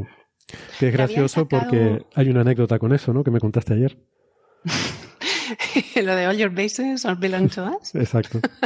sí, pues que hay typos, hay, hay errores sintácticos en sus frases en inglés y que me pareció un poco no sé cómo llamarlo, una gente que está descifrando lenguas, pues que no escriba bien otra lengua moderna como es, como es el inglés. Había errores de, construcción sintáctica, de preposiciones, pero bueno. Es que por los apellidos de los autores, ¿no? Luo, Cao, Barzilai, uno... Ninguno, ninguno tiene lengua madre inglés. De hecho, en su paper, que está perfectamente escrito en inglés, hay algunas construcciones que sintácticamente no son anglosajonas. A ver, su paper, vamos, yo lo tengo que decir ya. Yo he intentado leer este paper y debo decir que ah, yo espero que el siguiente paper sea una red neuronal que descifre este paper, porque no entiendo nada. me parece que está todo muy mal explicado. Me parece súper fascinante lo que han hecho y súper interesante, pero yo creo que no se entiende nada. No sé ustedes. Está un poco confuso. A, mí me ha costado entender el ah, tipo perdón, ¿alguien más lo ha leído de, de la mesa? No sé si Sara lo ha leído, ¿no? Y Francis también. Y Francis. Ah, por encima. Y Ignacio por, encima. sí, pero es que eh, me choca, eh, a ver, no es que esté, a ver, eh, que sea, es difícil de descifrar, pero porque se nota que está escrito por alguien que el idioma lo tiene justito, entonces es como claro, y están descifrando un entonces es normal. Digo, a lo mejor un español con un inglés muy basicote, pues cuando intenta escribir un texto largo, eh, pues se, se, entiende así. O cuando un inglés intenta escribir en castellano, que dices, ay madre, ¿qué es esto? Pero, para mí que no están bien explicados los conceptos. Quiero decir, yo mi, mi problema me da la impresión de que no era ah, tanto con el idioma, sino que a mí me parece que las cosas no estaban bien explicadas. Me costaba un montón entender Daban por comprendidas cosas también. Sí. Y decían una cosa y la contraria. eso es lo que más me ha costado a mí entender en cuanto al corpus. Decían, tenemos dos corpus de texto no paralelo. ¿Vale? Texto no paralelo quiere decir que no dicen las mismas cosas, no es una piedra roseta, no es la misma frase en ugarítico y la misma en hebreo. Son dos lenguas que dicen cosas distintas, pero vamos a comparar a ver qué relaciones se encuentran entre ellas. Pero después, eh, esa vacilación entre texto y corpus, a veces lo utilizan como sinónimo y a veces no. Y a veces dan a entender que son dos textos con sus frases y sus dependencias sintácticas y en otra ocasión te dicen, y, por eso hemos cogido esta lista de cognados para compararlo luego. Eres una lista de palabras. Eso es lo que quería decirle antes, a, lo que hablaba antes con Héctor, que parece que dicen una cosa y la contraria. y es muy diferente si comparamos lista de palabras contra texto, eh, contra texto redactado, que dos listas de palabras que dos textos. Eso es. Eh, Sorprende un poco porque parecería más fácil descifrar algo cuando tienes un texto que una lista de palabras sueltas, ¿no? Porque un texto, hay un, hay un contexto. es, una trampa, es, una Eso es, porque los lenguajes que usamos nosotros, hay que diferenciar entre lenguajes independientes de contexto, que sería un lenguaje de programación, algo artificial, pero los lenguajes que usa la humanidad son lenguajes dependientes del contexto. Por eso hmm. necesitas un texto con sus formas, porque dependes de la forma de construir la frase, Ahí no está. decir lo mismo. Ahí está. Aunque yo, yo he aprendido últimamente, eh, porque me lo ha explicado María, que hay que decir lenguas, no lenguajes, que lenguaje es otra cosa. Pero bueno, sí. eso, es otra discusión. Lenguaje es la capacidad que tenemos para comunicarnos y la lengua es el medio mediante el cual lo hacemos. O sea, la lengua es el inglés, el francés y lenguaje es más la capacidad cognitiva. Mm. Pero hablamos de lenguaje natural, ¿no? Procesamiento del mm. lenguaje natural y del lenguaje máquina, pero no son, no son sinónimos. No. Y, entonces aquí, eh, porque claro, ellos utilizan un tipo de redes neuronal, que si quieren ahora, a lo mejor a Francis y a Sara les gusta más ese tema, eh, en el que, a mí me llamó la atención porque no las conocía, em, son un tipo de, son lo que llaman de, ¿cómo es? Eh, long term short memory o algo así. Son un tipo de redes neuronales. Sí.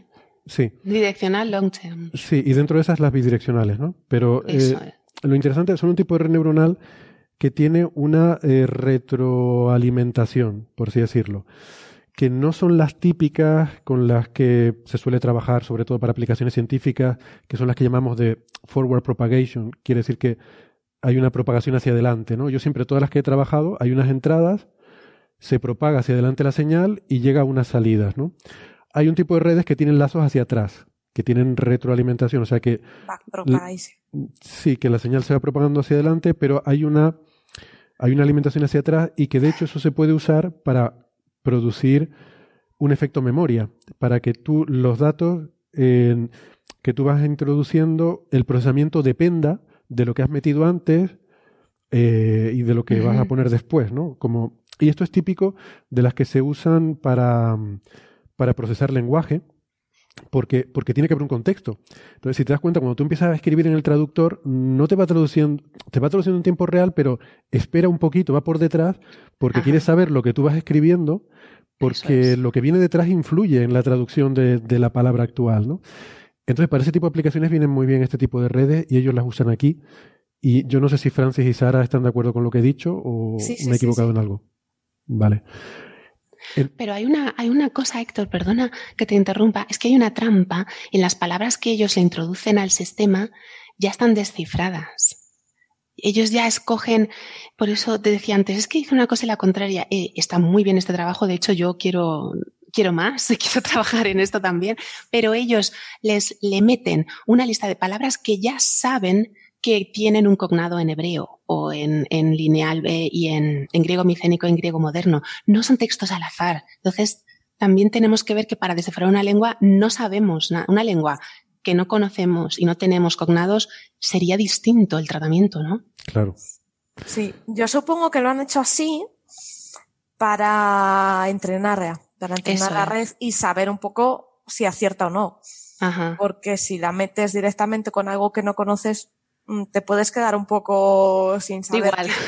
claro, entonces dice, bueno, vamos a hacerlo con cosas conocidas y vamos a ver si funciona. Y luego ya la meteremos en harina. Pero no sería interesante, no lo sé, porque esto es una forma de investigar muy distinta a la de las ciencias de la salud, pero hacer una especie de, control de todo esto. Si tú lo has hecho con una pareja de lenguas que sabes que tienen cognados entre sí, que conoces, tal vez generar pues un conlang, un idioma más o menos inventado para un texto cortito que tenga cognados falsos, que tú te hagas una idea pero que sean artificiales. Pero en ese caso tendría que buscar el contexto. Por ejemplo, si tú le pones un libro de medicina y todas las mm. palabras que hay ahí de griego y latín, ¿no?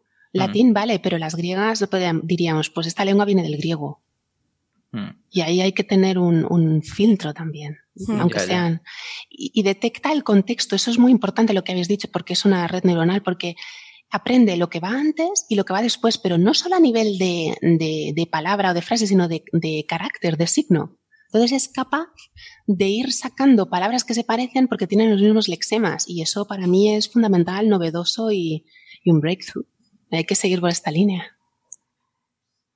Pero, eh, vamos a ver, yo lo que entiendo es que la prueba que ellos hacen, em, o sea, lo que imponen, el modelo, digamos, que hay de fondo en el entrenamiento, es que el, tienes digamos, una lengua muerta y una lengua conocida con la que la comparas, ¿no? O sea, en el caso del ugarítico, la lengua muerta, entre comillas, sería el ugarítico y la de comparación sería el hebreo. Y tú asumes que entre esas dos lenguas hay similitudes suficientes para que la red pueda encontrar el encaje. Sí. Y que la evolución es tal que cumple, bueno, las cuatro reglas que aparecen en la sección 3, ¿no? Que son básicamente reglas como que el, bueno, sobre cómo se distribuyen los caracteres. O sea, que básicamente que, por ejemplo, en los cognados los caracteres aparecen en el mismo orden. ¿No? Que si tú tienes palabras que derivan de la misma raíz, los caracteres van a aparecer en el mismo orden, por ejemplo, ¿no? y entonces la red busca ese tipo de coincidencias, ¿no? Eso es, eso es muy bueno, porque no es exactamente el mismo orden, es capaz de interpretar que es la misma base, aunque el carácter haya bailado, pero es capaz por ver los que tiene antes y después que se parecen, aunque no estén en el mismo orden. Sí, digamos que tolera, tolera pequeñas desviaciones a la regla, ¿no?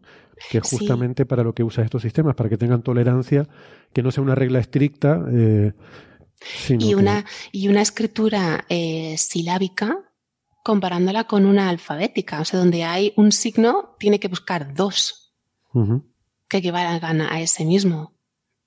O sea que sin información previa sí que se podría aplicar. Eh, otra cosa es que no sé con qué grado de éxito, pero habría que hacerlo, habría que meterle ahí una lengua totalmente desconocida, por ejemplo, lineal A, y otra, pero primero tendríamos que, descifrar esos caracteres, es con lo que hablábamos del Voynich, porque esta lo podemos transliterar al griego, pero si es una escritura desconocida y una lengua desconocida, ahí habría que meterle todas, todas las lenguas que, del mundo, ¿no?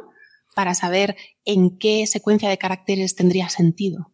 Claro, necesitas una lengua conocida que sepas que está emparentada con tu lengua. O sea, el método de ellos asume que la lengua conocida está emparentada con la lengua que quieres descifrar. Eso es. Tienes que tener una referencia. Mm. Y a partir de ahí se pueden hacer muchas cosas. Y esto, el desciframiento de lenguas le ronda al coffee break, ¿eh?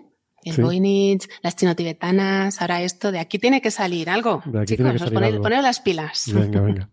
Bueno, mañana podemos escribir un paper. El... El Voynich, claro, la complejidad es que no sabemos cuál es la referencia, ¿no? No sabemos cuál sería la lengua conocida que, que encajaría con eso. Bueno. Pues... Una pregunta, una pregunta sobre todo esto.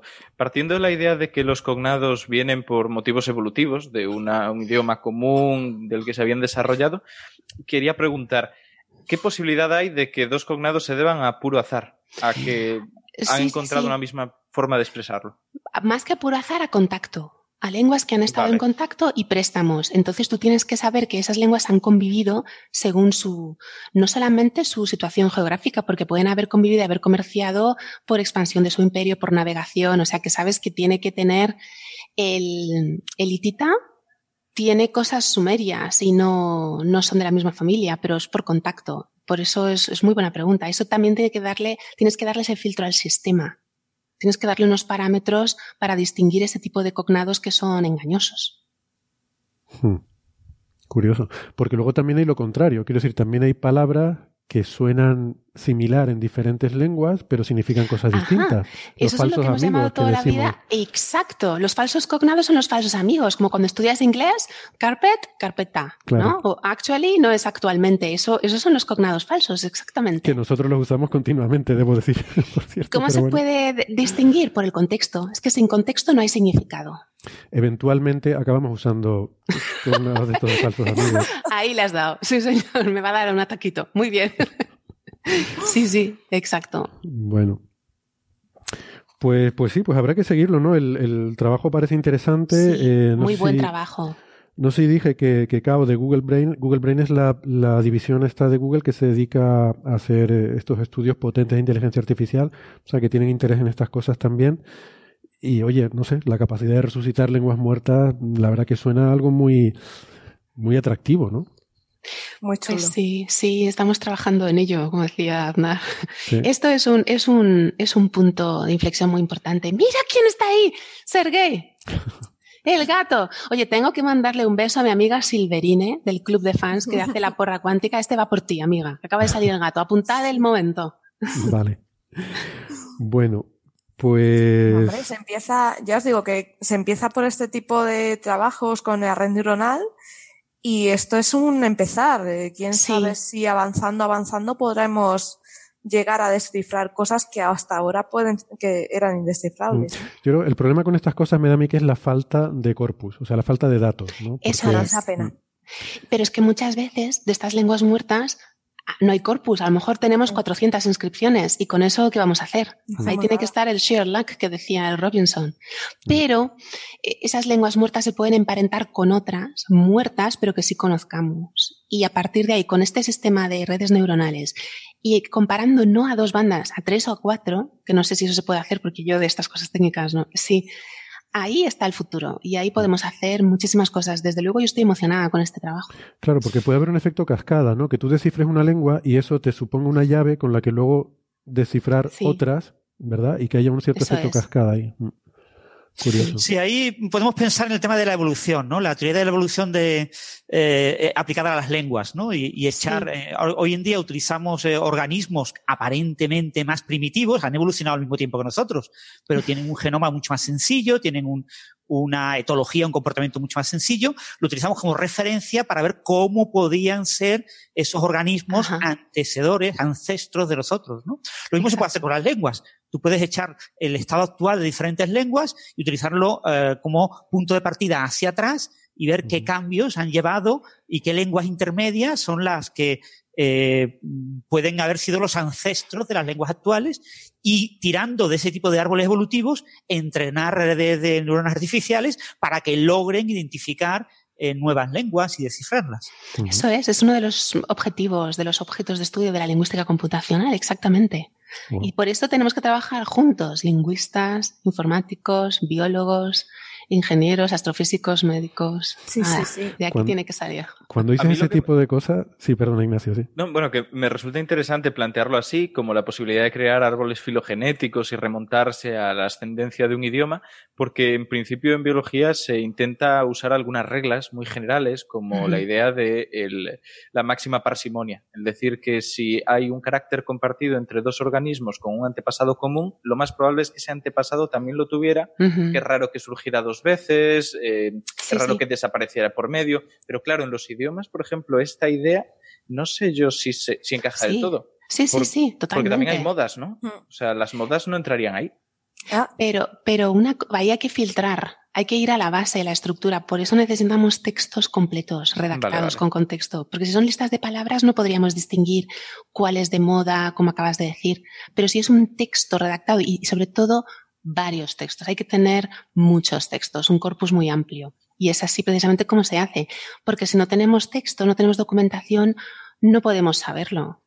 O el momento en el que se, se separan las lenguas, cuándo deja el latín de ser latín y cuándo es español, cuándo es francés, eso es una pregunta muy compleja y ya se, se estudia precisamente, como dices tú, comprobando la documentación que tenemos y con las reglas de la lingüística histórica que cuando veo este tipo de estudios y oigo a María decir cosas como esta, ¿no? De que cómo se necesita el esfuerzo combinado de lingüistas, ingenieros, de informáticos y tal, me acuerdo de la peli de Arrival, ¿no? Eh, este sí. sí, por separado no podríamos hacer nada, pero juntos. Sí. Muy bien. Pues genial, muchas gracias. Seguiremos atentos a este tipo de cosas. A mí, por lo menos, me, me parecen muy, muy divertidas. Em, además, por cierto, aprovechando que, te tenemos, María, eh, antes de despedirte, mm, no sé si quieres comentar el tema del, club de fans, que tú organizaste ahí un, montaste ahí un tinglado con un concurso. Y... Sí, el segundo concurso, porque el primero, ¿cuándo lo hicimos? En primavera, ¿verdad? Sí, era con los puntos... Los em, puntos astronómicos. De, la órbita terrestre, sí. Pues sí, ya tenemos ganador, eh, pero quizás Deberíamos eh, hablar, Héctor, de ese mensaje que hemos recibido tan bonito a la, como respuesta al concurso. Tenían, la pregunta era en qué, eh, qué problema hubo en un episodio en el que Héctor protestaba de, del sistema de grabación después de la desconexión de las radios, la grabación sonaba distinta y qué había pasado y por qué.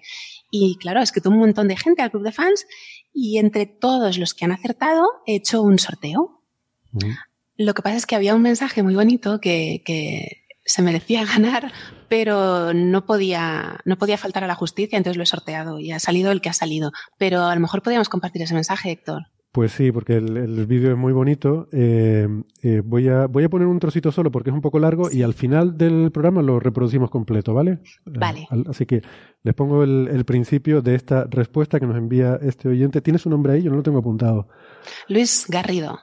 Vale. Pues Luis Garrido. Este es el mensaje de Luis. Atención, pórtate bien que nos va a escuchar la presidenta de Coffee Break, ¿vale? Voy a leer la pregunta. Vale. Está con su hijo. En un episodio de Coffee Break, Héctor tuvo un problema con la grabación después de la pausa para las radios. ¿Te acuerdas de qué episodio fue? ¿Y por qué tuvo Héctor ese problema? ¿Alguien me puede decir qué número fue? 209. Muy bien. Y me ha costado, me ha costado un poco encontrarlo. Y yo estaba en el viaje de la ITV, estaba escuchando ese programa. Te voy a poner la prueba, presidenta. Bueno, luego viene la prueba, Luis continúa con su mensaje, es un poco más largo, nos pone la prueba, hace un análisis, eh, da su opinión sobre el problema e incluso pone algunos eh, clips de audios muy divertidos haciendo referencia a algunas de las bromas que hacemos en el programa. Luego, al final al final de este episodio se los pondremos completo porque la verdad es que nos sacó una, una sonrisa a todos. Muchas gracias, Luis. Muchas gracias, sí. Gracias, Luis. Y al Peque, que no sé cómo se llama. Sí. Y también al resto de participantes del concurso y de ganadores, entre los cuales, pues María ha sorteado eh, para, sí. Sí, para ver quién es el ganador definitivo. Y tenemos que darle las gracias a todos los que nos han, escrito, porque volviendo a lo que decías al principio, tenéis un club de fans que os adora, ¿eh? a todos. Y nos, a mí, como, en el correo del club de fans, me envían muchos mensajes bonitos hacia vosotros. Así pues que podéis estar muy contentos de vuestro trabajo. Muchas, muchas gracias a todo el mundo, de verdad, gracias a todos. El otro día recibí de, de un fan un correo, me escribió y dice, oye, dame tu correo que tengo que escribirte. Y me escribió contándome de cuando hablábamos de Elon Musk y la especulación y tal. El hombre es economista y me estuvo explicando la palabra especulación y toda la parte. Bueno, impresionante, espectacular, aprendí un montón. Y le he dicho que por favor, que divulgue sobre economía, que no conozco. Que hace falta además divulgar sobre economía. Creo que es una cosa muy importante sobre la que deberíamos saber más. Y muy desconocida, sí. Bueno, sin más dilación, os digo que el ganador del sorteo de acertantes del segundo concurso de Club de Fans es Carlos Carpio Hernández. Así que nada. Enhorabuena, amigo. Para Carlos, que además es un es muy activo en redes sociales, eh, está mucho por el club de fans, eh, así que bueno, es un, merece, seguramente también los otros acertantes merecían, porque para saber la respuesta, la verdad es que todos merecerían algún, algún tipo de premio. Pero bueno, pásame la lista y el próximo episodio los nombramos los a nombramos, todos, por lo muy menos, bien. por lo menos eh, Sí, tienes razón. Vale. Y Carlos nos tiene que escribir a, a, al email del club de fans para que nos diga a dónde le enviamos la camiseta y qué talla. Perfecto. Muy bien, pues nada, gracias. María, eh, muchas, Muchas gracias, por acompañarnos hoy. Ha sido Gracias a vosotros placer. por invitarme. Para mí más. Gracias. Nos seguimos viendo. Hemos disfrutado mucho todos. Sí, sí, Muchas estamos de acuerdo en Ha eso. sido genial. Gracias. Me alegro mucho de estar aquí. Gracias. Hasta la próxima. Un beso. Chao, chao. Chao. Y nosotros vamos a ir pasando de tema.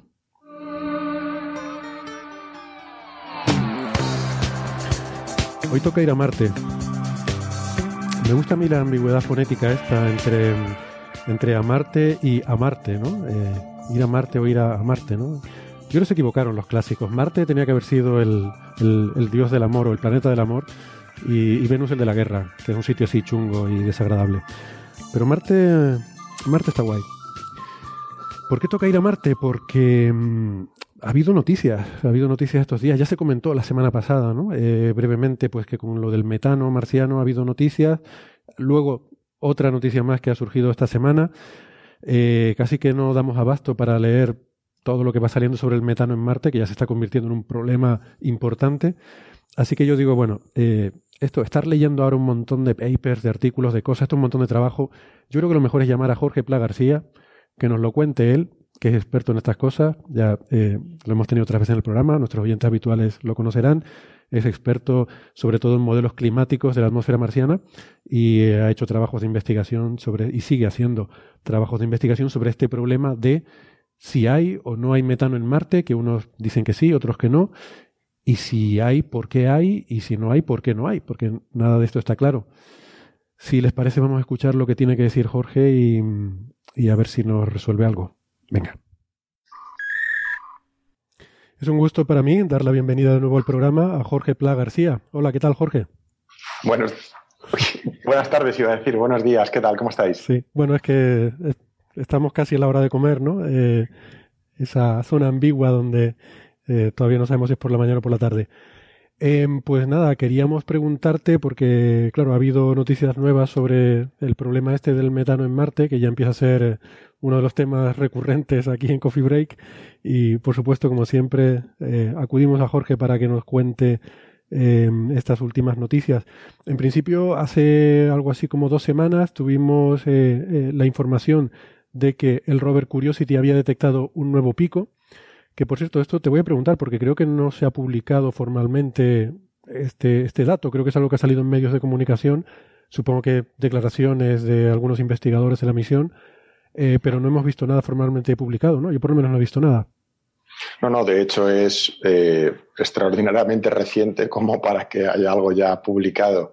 Eh, habrá que esperar unas semanas o incluso meses para ver que, esta detección sale a los medios de, de, prensa científica. Eh, creo que algunos resultados se van a comunicar en el próximo Congreso Internacional eh, de eh, Pasadena, eh, un congreso sobre Marte, en los próximos días, así que en este congreso sí que se van a reportar los datos. Vale. Bueno, pues nada, si hubiera alguna cosa interesante ya nos contarás, pero básicamente es uno más, entiendo, por lo poquito que he leído al respecto, eh, uno más de estos picos detectados por Curiosity, que está ahí en el cráter Gale y que ha observado ya varias, eh, eh, digamos, emisiones de metano que no se sabe muy bien de dónde vienen, está todavía controvertido, ¿no? Porque ahí la, la sonda TGO que está en órbita no detecta metano en la atmósfera. Bueno, lo hemos comentado algunas otras veces en el programa, ¿no? Hay este, pro, este problema sobre por qué Curiosity puede detectar estos picos y sin embargo desde el orbitador, que se supone que tiene mucha más sensibilidad, desde la órbita no se detecta ese metano, ¿no? Correcto, sí, es otra pieza más de este rompecabezas eh, que está, en el que está considerado el, metano eh, marciano. No, no nos ponemos de acuerdo ni somos capaces de reconciliar eh, todos los datos obtenidos tanto desde órbita marciana como desde la superficie. Es un auténtico rompecabezas. Pero nos decía eh, algunas de las veces que hemos hablado antes que una posible explicación de que, en fin, sin, invocar que alguien lo esté haciendo mal, eh, una posible explicación de que unos detecten y otros no, puede ser que se destruya mucho más rápido el metano de lo que de lo que pensamos, que existiera algún mecanismo que todavía no conocemos por el cual se pueda destruir este metano y no llegue a, digamos, a poblar toda la atmósfera y, por tanto eh, pueda eh, no ser detectado por los orbitadores. Esta podría ser una, explicación. Es por eso que a mí no me gusta ser tan, tan categórico. Eh, la semana pasada, sin ir más lejos, hicieron unas declaraciones en prensa de parte del equipo de, TGO en las que se aseveraba rotundamente que no, no solo no existía metano en la atmósfera de Marte, sino que además no había existido en los últimos tres, cuatro siglos. Eh, es cierto que sus resultados no son para eh, ser optimistas en cuanto a la presencia del metano en la atmósfera de Marte, pero sí que es verdad que hay otras posibles eh, vías que podrían reconciliar la, detección en superficie y la no detección desde, desde la atmósfera, desde, la órbita marciana. Porque en principio a lo que sería sensible el TGO es a una em, a un nivel de metano, eh, digamos, difuso sobre toda la atmósfera, pero si estuviera localizado en, en pequeños sitios, pues no, no sería sensible a eso. Claro, la, la, dificultad es que si suponemos que el metano mm, tiene un tiempo de vida de siglos en la atmósfera de Marte, si hubiera estas emisiones, acabaría eh, esparciéndose por toda la atmósfera, ¿no? Eso es, es, no solo es lo que vemos en los modelos, sino que además es lo que dice toda, toda la literatura y toda la física y la fotoquímica eh, que conocemos de la atmósfera de Marte. Si se está emitiendo metano, debería estar globalmente distribuido por toda la atmósfera y esto es algo que no, que no se observa. Eh, observamos eh, pues eh, en unas regiones sí, en otras no, durante unas épocas sí, durante otras épocas no, y esto es un verdadero problema. El, el nivel de background, el nivel de fondo del, del metano debería ser mucho, mucho más alto y no solo no es alto eh, para TGO, para estas medidas de altísima resolución desde órbita, sino que no se ha encontrado absolutamente nada de metano, solo eh, el upper limit, la, la, la, parte superior sería de 0,05 ppb, que es un, un, orden de magnitud inferior a, a las detecciones desde superficie. Em, yo creo que una de las claves, una de las cosas más importantes que hay que resaltar, sobre todo a, a, los oyentes, es que si TGO er, era el que iba a resolver el misterio del metano y es el que mayor resolución tiene y es el que en el que más fe tenemos, es importante decir que las detecciones, el, el rango óptimo de la altura atmosférica en la que puede observar es entre 5 y 25 kilómetros de altura sobre el suelo. Es decir, entre la superficie y a 5 kilómetros de altura prácticamente no, no puede observar porque las medidas están eh, pues eh, eh, obstaculizadas por, por, por, el polvo, que hay una alta opacidad atmosférica. Em, esto arroja luz o a los believers em, podría dar, podría ser una explicación a, que existiera metano en las capas bajas eh, atmosféricas de Marte y no se propagara a las capas altas. Esto también, eh, pues, eh, es un problemón porque si algo sabemos gracias a los modelos atmosféricos es que este metano debería ser transferido de las capas bajas a las capas medias y altas, donde no se observa. Luego, de existir y de ser reales las medidas en superficie, algo lo tiene que estar destruyendo muy, muy rápidamente. Y es, es la hipótesis en la que estamos trabajando.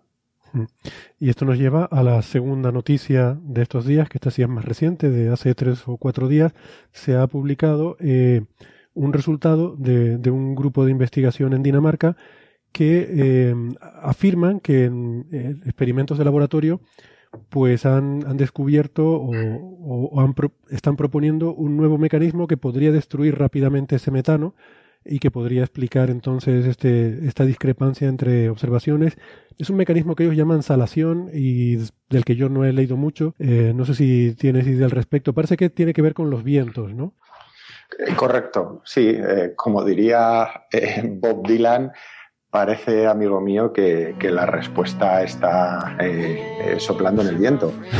Qué bueno este, se ha propuesto, no, no es la primera vez que se propone que sean los vientos los responsables de la rápida destrucción del metano. Ya, ya se hizo una, una, publicación en 2014 eh, en la que se sugería que los vientos eh, eh, lo que hacían era transportar el metano desde, desde el aire hacia la superficie marciana, haciendo que interaccionaran con, con unos minerales de cuarzo y por unas reacciones químicas, pues este metano quedaría, destruido. Lo que, lo que se ha propuesto ahora es, un proceso conocido como eh, saltation, en el que, eh, bueno, estos vientos lo que hacen es, pues, movilizar las partículas que están cercanas a la superficie, capturando el metano y dejándolo atrapado. este proceso crea un efecto eh, indirecto que se conoce como triboluminiscencia, que ha sido observado aquí en, laboratorios terrestres. Y lo que se está proponiendo es que las misiones que están operativas de NASA ahora mismo, tanto, Curiosity como InSight, utilicen sus cámaras nocturnas para intentar eh, identificar o encontrar esta triboluminiscencia, eh, que sería una pieza más en el puzzle para, para intentar demostrar que esta, que esta saltación, este saltation eh, existe y que, podría estar relacionado con la rápida destrucción de metano. O sea, que habría como destellos de lucecitas asociados con esta destrucción del metano eh, que serían visibles por la noche en Marte. ¿Es algo así lo que están sugiriendo? Eso es lo que sugieren, eso es lo que han visto en el laboratorio. Esto no significa que, que sea real, es tan solo una propuesta. Lo que pasa es que primero hay que demostrar que, existe este proceso y segundo hay que, hay que observarlo. Eh, por eso ahora todas las campañas están dirigidas a, a, tomar imágenes de larga exposición para intentar identificar esta, esta triboluminiscencia que, que bueno, eh, podría ser un, una pista más para, para esta rápida destrucción del metano. Muy bien. ¿Tú tienes alguna opinión personal sobre eh, todos estos desarrollos? ¿Te parece plausible este mecanismo? Eh, bueno, eh, la verdad es que yo no soy un experto en, interacción regolito-atmósfera, tampoco soy geólogo. sí que me gustan las diferentes respuestas, soluciones, ideas para intentar, para intentar conciliar los datos en superficie con los de órbita Em, yo creo que, hay que, es, como se trabaja en ciencia, eh, desde diferentes enfoques, eh, atacar un mismo problema. Soy bastante crítico con ser categórico y con ser rotundo, con decir que no, no existe metano en la atmósfera de Marte y no ha existido en los últimos 300 años.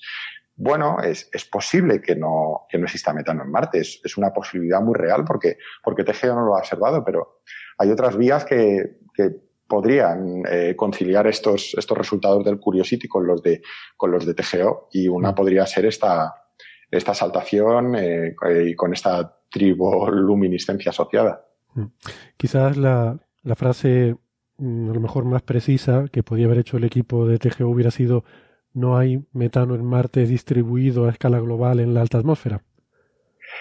Eh, por ejemplo, de, hecho es, es, algo que sugieren en el artículo, es es importante recalcar la diferencia que hay entre lo que dicen en su artículo científico de Nature, en el que hablan de una no detección y posibles explicaciones, eh, y otra es lo que las declaraciones que se han hecho en prensa eh, ordinaria, eh, en las que han sido más categóricos. Por eso yo creo que es importante diferenciar entre, entre prensa científica y prensa generalista y, es que todo este tema del metano es tan, es tan eh, pues, eh, exótico y, escandaloso que, lleva a este tipo de, confusiones. Pero, como bien decía Carl Sagan, afirmaciones extraordinarias exigen siempre evidencias extraordinarias.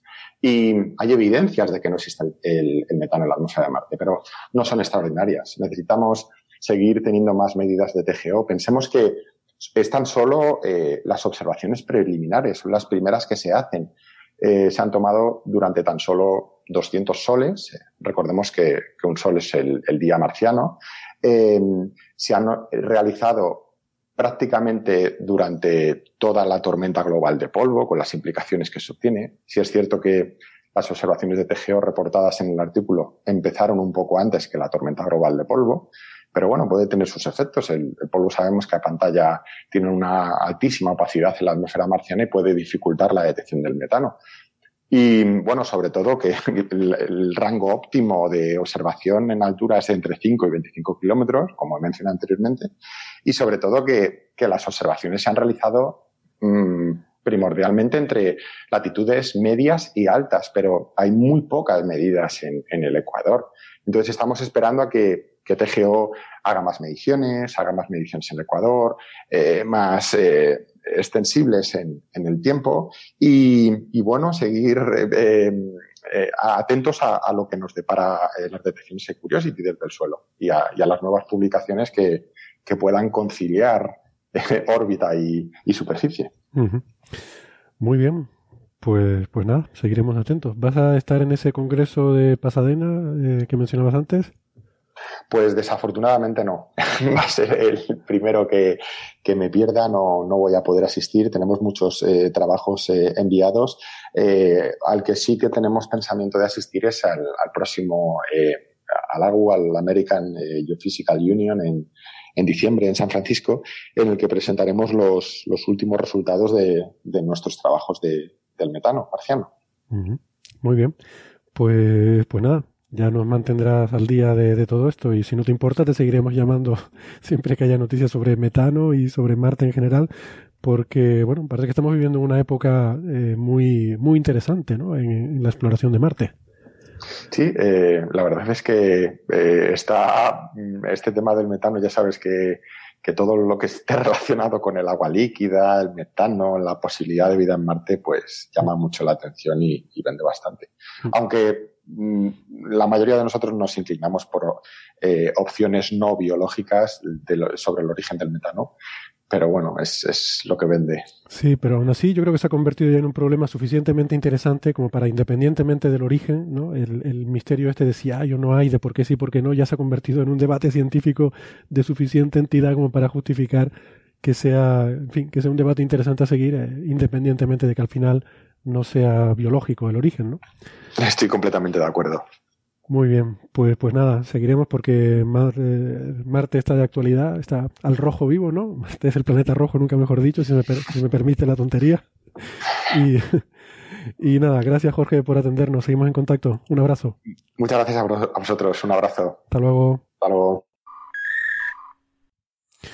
Bueno, pues yo eh, me quedan las cosas más claras después de esta explicación, como siempre muy didáctica que, nos ha hecho Jorge y mm, pues quizás, en fin, me toca pedir disculpas porque no sé si se ha notado mucho que dije salación a la hora de referirme a este mecanismo que es saltación. Pero bueno, como dije, no había leído mucho sobre el tema y creo que se me ha notado, ¿no? es saltación, no salación. Eh, ya me extrañaba, me digo, ¿qué tendrá que ver esto con las sales? No, no, digo, pero no sé, vendrá de otro sitio el nombre. No sé si tienen algún comentario. Bueno, lo de saltación es una traducción como muy, muy literal, pero es la establecida de saltation, ¿no? Que es eh, saltar los granitos de arena, ¿no? Eh, cuando tienes una superficie, por ejemplo, de una duna y hay viento que mueve los granitos de arena, los granitos de arena pueden rodar por la superficie, tienes una rodadura de los granitos de arena, tienes la saltación, es decir, que algunos eh, chocan contra otros granitos y saltan y hacen un tiro parabólico y pueden dar incluso varios saltos, y después tienes el proceso de suspensión, que es que alguna nubecita de granitos de arena se eleve por el aire y sea llevada eh, por un proceso de difusión y convección eh, por, ese viento lejos. ¿no? Y bueno, este es uno de los procesos, la saltación, que claro, eh, permite pues, muchos choques de esos granitos de arena y permite que por aparezca ese fenómeno que comentabais de triboluminiscencia, ¿no? Pues no, no conocía yo esos procesos. y por cierto, no, no, habéis explicado, ¿no? La triboluminiscencia. Bueno, en detalle, ¿no? Eh, Jorge dijo que era algo que se producía, ¿no? En, ese proceso eh, geológico de destrucción del metano, pero si tienes más información, eh, adelante. Bueno, mm, básicamente tribo, tribo significa fricción. Entonces, todo lo triboeléctrico, por ejemplo, cuando te sales de un coche y te da un, un calambrazo a la puerta, o cuando vas por la moqueta de un eh, hotel y tocas un pomo de una puerta, Eh, entonces, esa descarga eléctrica que sufres es por acumulación de carga triboeléctrica. Tu fricción eh, acumula eh, carga eléctrica en tu cuerpo y te descargas pues por el primer metal que puedas descargarte, ¿no? O sea, la, electricidad estática de toda la vida, el proceso para producirlo es esa triboelectricidad claro, cuando cogíamos el ámbar, ¿no? El electrón, el electrón significa ámbar, y era cuando se cogía y se frotaba el ámbar, el ámbar para sacar electricidad, ¿no?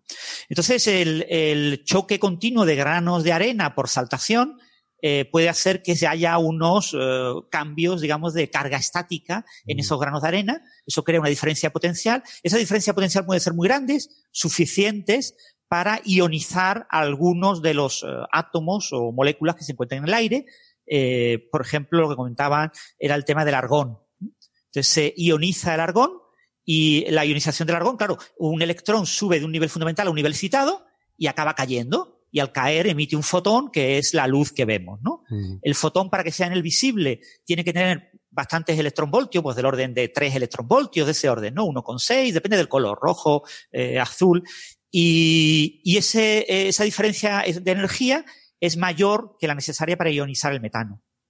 Por lo que si se observara, gracias a las cámaras de Curiosity o de cualquier otro rover, en noches, pues tiene que ser de noche porque la, la eh, triboluminiscencia es de baja intensidad, eh, en noches en las que haya mucho viento, se encienden las cámaras y se observa algún tipo de luz eh, del color adecuado, si el espectro coincide Probablemente eh, sea de argón, porque en Marte hay mucho más argón que en la Tierra. En la atmósfera eh, marciana hay como el doble de cantidad de argón que en la terrestre, aunque otros, como el nitrógeno, etcétera, es muy parecido. Eh, si se observara ese tipo de luz con las cámaras de Curiosity, sería una prueba de que hay este proceso, este proceso de triboluminoscencia, y si ocurre, ese proceso también afectaría al metano. Entonces, si hubiera metano en la baja atmósfera, cerca del suelo, eh, podría descomponerse las moléculas de metano y por lo tanto mm, no acabaría acumulándose en la atmósfera, no llegaría a la parte alta de la atmósfera y no se observaría por estos telescopios, perdón, por estos eh, observatorios satélites, ¿no? Eh, mm. que no han observado señal de metano en la atmósfera. Ah, vale, ahora me queda más claro. Entonces la, la triboluminiscencia no es producida por el metano, es producida por el argón, pero sería la pista de que está ocurriendo ese proceso de esa saltación que nos explicaría que se destruye también el metano. Sería eso. Claro, porque en el caso del metano sería bastante difícil, porque las cantidades de metano que se han observado son muy bajas. Entonces, lo que estima Curiosity eran partes por mil millones o algo así, eh, por unidad de volumen, eh, no recuerdo, eran, cantidades muy pequeñas y entonces eh, el efecto mm, a nivel de laboratorio se podría reproducir, pero tratar de verlo en la atmósfera va a ser muy difícil. Sin embargo, como hay mucho argón en la atmósfera, pues seguramente eso sí sería una señal que se podría ver con una cámara óptica, ¿no? Vale. Muy bien, pues estupendo. Eh, me queda más claro. Bien, em, si les parece, por mezclar un poco los temas, eh, podríamos saltarnos un poco eh, ahora las cosas y pasar a hablar de fisiología y de medicina. Porque yo que sé, que tampoco, después de tanto que hemos hablado estos últimos programas, que tampoco vayamos a quitarlo de repente y alguien se pueda hacer un esguince biológico, ¿no? Vamos a, ir poco a poco quitando la, la, dosis, ¿no? Como se hace con, la, con las drogas. y hay, no, pero hay un, hay un artículo que me parece que esto sí que puede ser una noticia importante, eh, de estas noticias prometedoras que, que, dan esperanza, sobre esta terapia con antirretrovirales y, y, con CRISPR, con la que se ha conseguido eliminar el, el virus del VIH en ratones, ¿no? Eh, yo no he leído mucho sobre el tema, pero seguro que, seguro que ustedes sí. ¿Quién nos puede contar algo? Eh, Sara, por ejemplo, ¿quieres introducirlo? sí, ha sido muy chulo porque en el tema de VIH tenemos, a la hora de combatirlo, ahora mismo que tenemos antirretrovirales, ¿no? ¿Y eso qué hace? Hace que el virus pues no se, no se reproduzca tanto para la reproducción de virus en el organismo, pero no le saca del organismo, el virus sigue ahí. Entonces, la persona afectada tiene que estar tomando una medicación toda la vida. Y a esta gente se le ocurrió una idea. Dice, oye, dice, si tenemos un problema tan gordo como es el VIH, en el cual tenemos un virus que se reproduce, pero también tienes que eliminarlo. Entonces, ¿y si lo dividimos esto en dos problemillas más pequeños? Como por ejemplo, uno que ya tenemos resuelto, que es parar su reproducción, y otro, eliminar. Oye, pues parece, eso ya huele prometedor, ¿no? Pues esto es lo que ha hecho esta gente. Ha dicho, ha, cogido un antirretroviral muy prometedor que se llama Laser Art, ¿vale? Que es de liberación lenta y con muy poquita dosis eh, tiene una acción muy prolongada. Entonces, con una dosis va, actúa mucho tiempo. Eso lo aplicaban en el ratón. Y mientras, aplicaban una técnica CRISPR consistente en atacar y eliminar el virus del cuerpo. O sea, si ya no se puede reproducir, ya lo puedes eliminar. Y con eso han quitado el, el ADN del VIH de los genomas que tenía, eh, que almacenaban el virus en el ratoncillo en cuestión. Y me parece súper bonito y súper interesante, ¿no? no sé si lo he explicado bien, Ignacio. Sí, no, es así. Porque hasta ahora lo que teníamos era terapias antirretrovirales más o menos fuertes y que no es que funcionaran mal. El problema es que cronificaban la enfermedad en cuanto a que si no las tomabas acabas muriéndote, que eso no es una buena idea, y si las tomabas significaba que para seguir vivo tendrías que tomártelas todo el resto de tu vida. Era un mal menor, entonces, la solución, lo que muchísimos grupos de investigación buscaban, era encontrar algo definitivo, algo que directamente lo resolviera. Y CRISPR fue una gran pista de por dónde podían ir los tiros, porque la idea de que un retrovirus te introduzca parte de su ADN en tu ADN para que tú hagas el trabajo de replicarlo y que quede ahí protegido por ti mismo, o sea, que se infiltre en tu propio cuerpo y no salga ni para atrás, es algo que es complejo de, de abordar, pero CRISPR lo que hace precisamente es ir a donde más o menos tú le digas en el genoma de una persona, en las células de su cuerpo, cortar donde le digas y quitar ese trozo. Y eso puede estar muy bien si eres capaz de conseguirlo dirigir justo al trozo que ha insertado ese virus. Esto es algo que ya se había hecho antes, pero no con el virus del SIDA, de una manera tan, tan buena y tan interesante se había hecho sobre todo con, eh, creo recordar que era el virus de la inmunodeficiencia porcina y se había hecho con hígados de cerdo, porque uno de los grandes problemas a la hora de hacer trasplantes de órganos, sobre todo de hígados a, a humanos, es que el hígado del cerdo vale, pero es que el hígado de los cerdos normalmente está infectado por este virus. Y eso significa que se complica muchísimo hacer un trasplante. No se suelen hacer si se detecta el virus de, la inmunodeficiencia porcina. Así que se empezó a intentar someter en varios estudios a terapia con CRISPR para limpiarlo. Y prometían muchísimo. Lo que pasa es que, claro, eso es interesante, pero los retrovirus no son todos idénticos, por mucho que se comporten parecido. Hacía falta llegar a probarlo y comprobarlo de verdad en el virus del SIDA. En este caso es verdad que se comprueba con ratones, pero ratones que están modificados para expresar dentro de las células inmunitarias que tienen células de, que son linfocitos tipo T humanos. Esas células, que son la diana a la que ataca el virus del SIDA en esos ratones, son puramente humanas, para intentar minimizar las diferencias entre especies de cómo se vaya a comportar este fármaco con la diana, con la zona donde está oculto el ADN ese virus que va a intentar eliminar CRISPR. ¿Qué pasa? Que hay otro problemilla.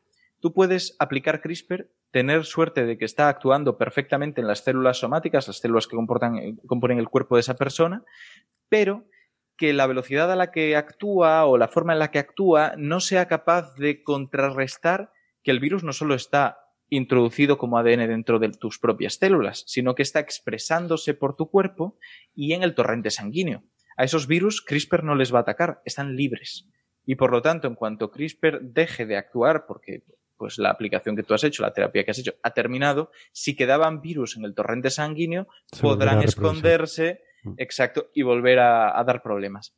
Los, las inmunoterapias, las antirretroterapias que había, antirretrovirales que había, tenían el problema de ser demasiado cortos en el tiempo. Su efecto era relativamente acotado, con lo que lo suyo para esto sería un tratamiento farmacológico que pudiera asegurarnos una baja carga viral durante el tiempo suficiente como para que CRISPR hiciera y deshiciera lo que, y deshiciera lo que tuviera que hacer.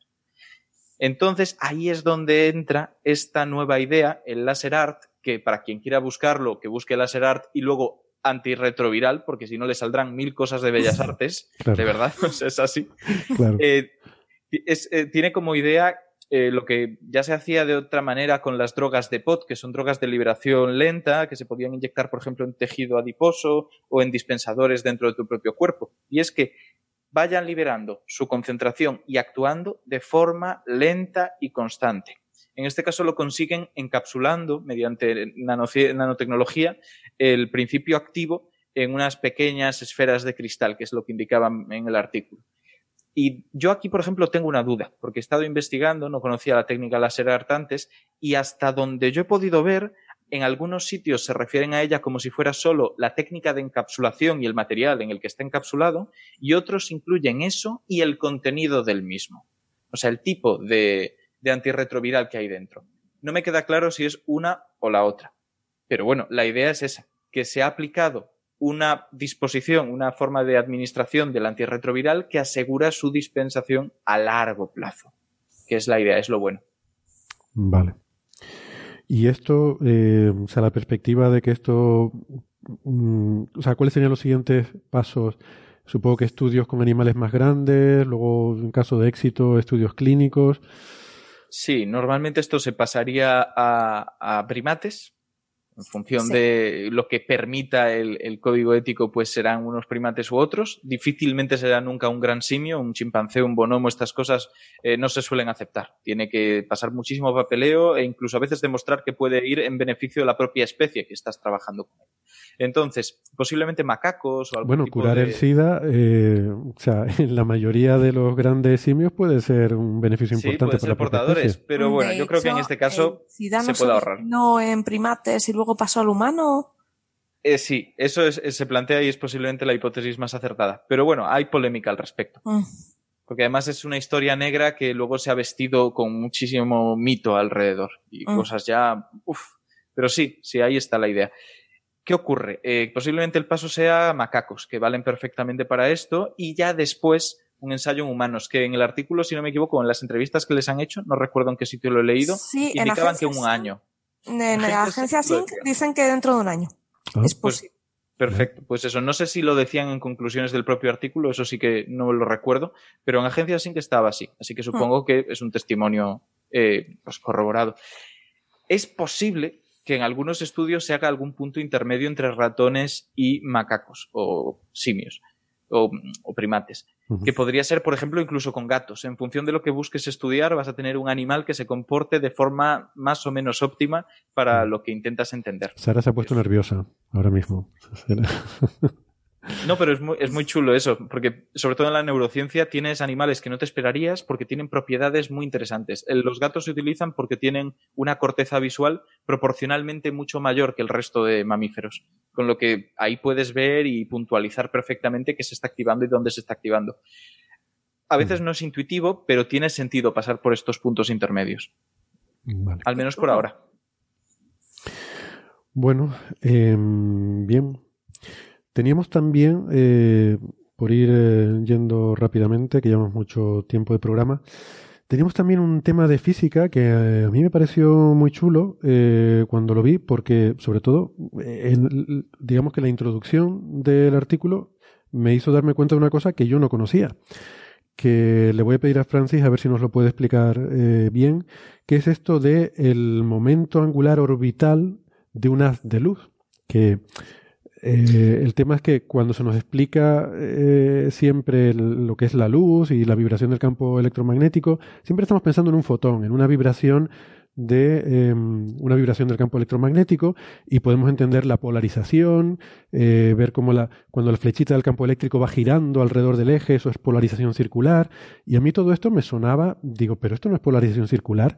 Y luego leyendo sobre el tema resulta que no, pero para entenderlo hay que visualizar un haz. Ya no, puedes pensar en términos de una sola eh, de una única vibración de ese campo electromagnético, tienes que pensar en un haz con muchos fotones, un frente de ondas, que eh, ese frente de ondas, en lugar de vibrar todos de forma simultánea, eh, como un frente de onda plano, que sería la onda plana, es lo que estamos acostumbrados, aquí es un poco diferente, y claro, yo esto no lo llegué a estudiar nunca y no me había encontrado nunca la situación. Mm, sino que el- a lo largo de ese frente de ondas puedes tener que el campo eléctrico es máximo, digamos, en la parte de arriba, y luego va girando donde el punto máximo está, mm, porque cada punto va siendo máximo y mínimo según la vibración, ¿no? En escalas de lo que sea el- el- la frecuencia de la luz, pues el campo eléctrico se vuelve máximo, mínimo, máximo, mínimo, pero eso no es homogéneo sobre todo el frente, sino que va girando alrededor del frente, así, eh, formando eh, ese punto de máxima amplitud, va formando una especie de movimiento helicoidal. ¿no? Y eso lo llaman el, el momento angular orbital.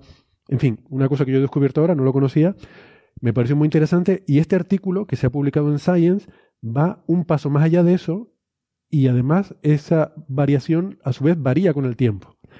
O sea, que ese movimiento, eh, Francis, ¿nos puedes explicar esto un poco? Bueno, el, momento angular orbital hay que eh, explicarlo explicando un poquito lo que es la holografía, ¿no? Todo el mundo ha visto un holograma, ¿no? Eh, esas imágenes en las que tú, según cómo tú mires, eh, ves una imagen o ves otro ángulo de la imagen, ¿no? ¿Y cómo se graba un holograma? Pues básicamente lo que grabamos en la, en la película, que será la, digamos, la fotografía, ¿no? Que hace de holograma, básicamente es información de fase. Es decir, cuando tienes un frente de onda, eh, todos los, eh, digamos, todos los rayos de, todo lo que compone ese frente de onda. Porque en realidad no hay que hablar de fotones, porque hay que hablar de, de haces de fotones, ¿no? Todos los haces de fotones tienen, eh, pueden tener la misma fase, ¿eh? Son, son ondas, son ondas que vibran, y todas pueden empezar a vibrar desde el mismo punto, del mismo ángulo, o pueden empezar desde un ángulo diferente, ¿no?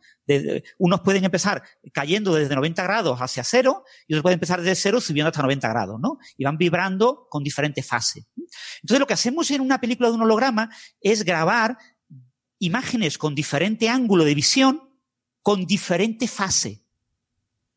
Y eso, eh, ¿cómo cambio yo la fase eh, de la luz que me llega cuando yo miro una imagen? Cambiando la distancia a la que yo estoy de la imagen.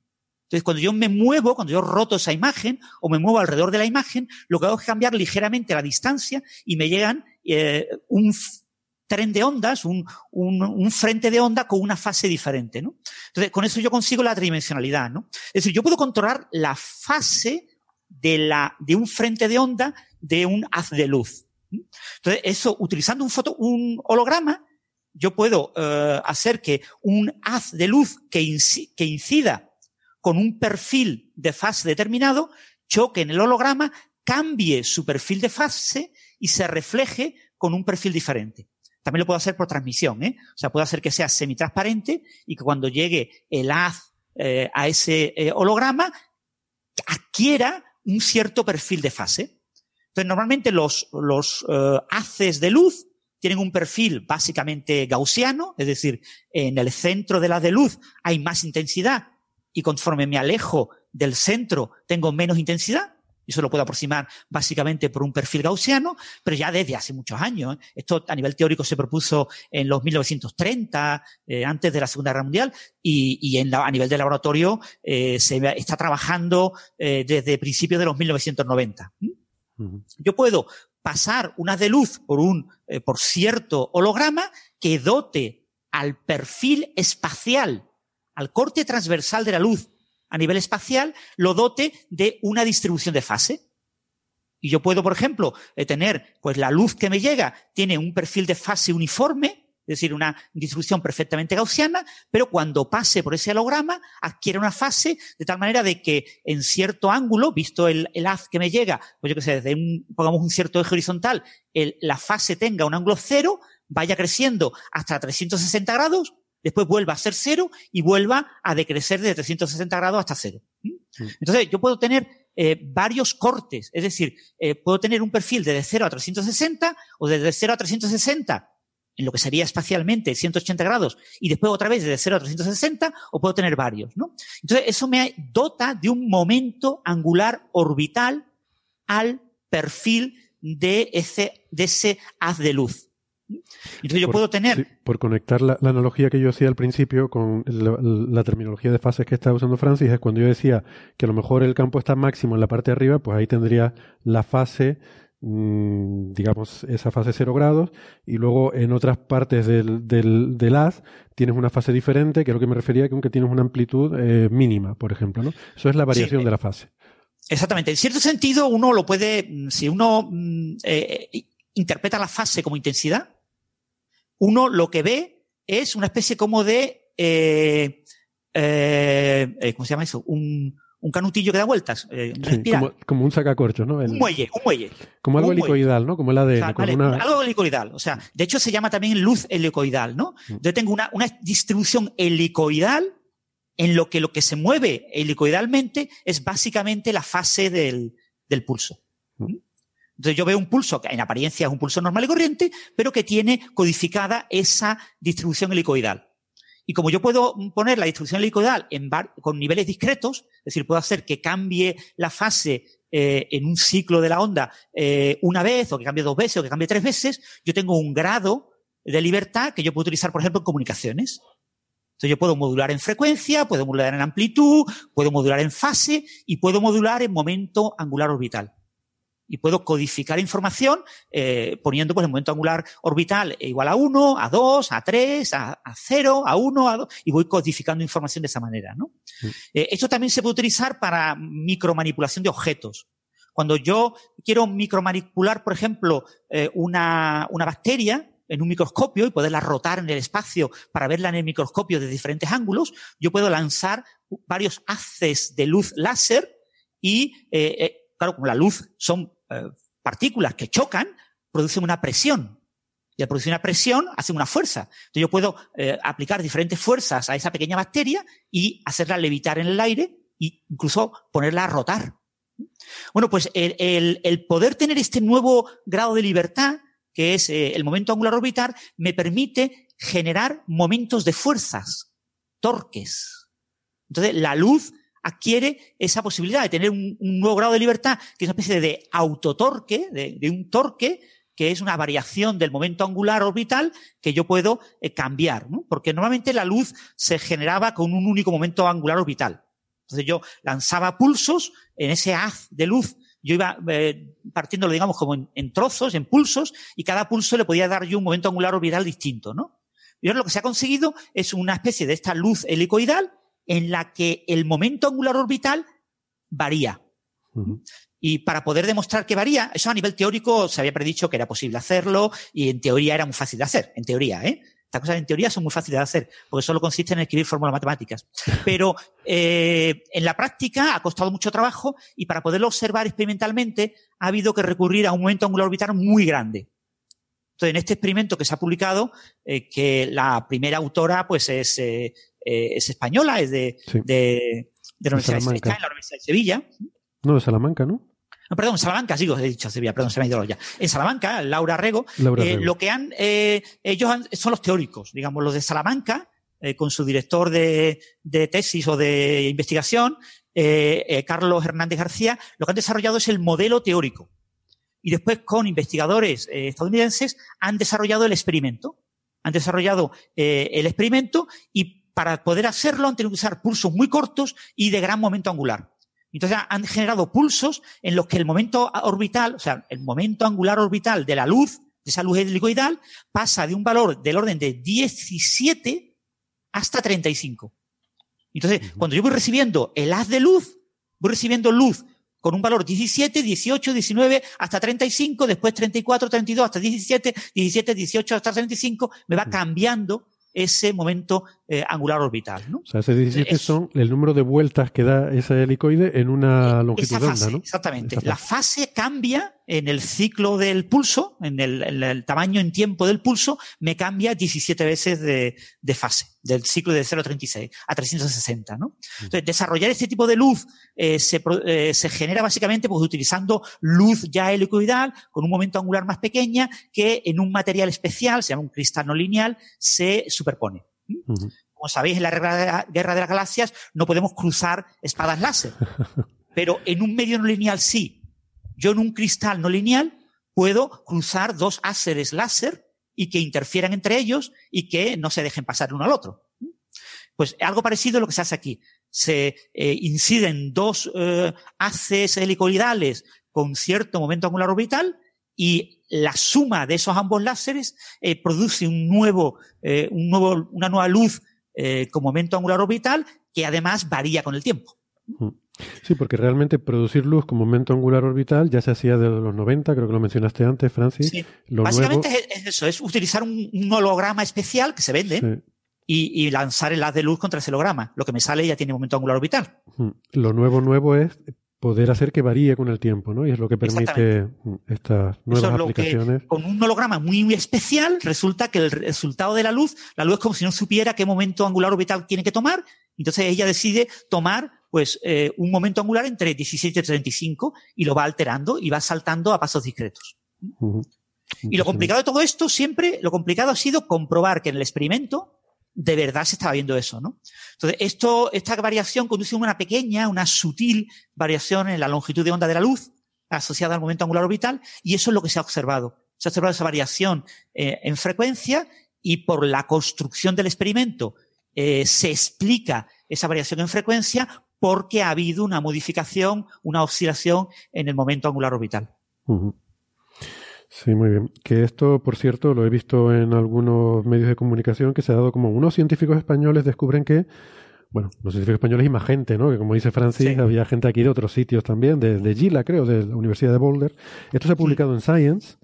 Em, y, y, bueno, pues la verdad que es un avance, un avance importante. Yo en sus aplicaciones posibles no las sé, pero aquí hablan al final del artículo de la posibilidad de controlar procesos en escalas de, no sé, lo tenía por aquí apuntado, mm, que te permita eh, manipular, eh, procesos de manipulación láser materia en escalas de tiempo de atosegundos.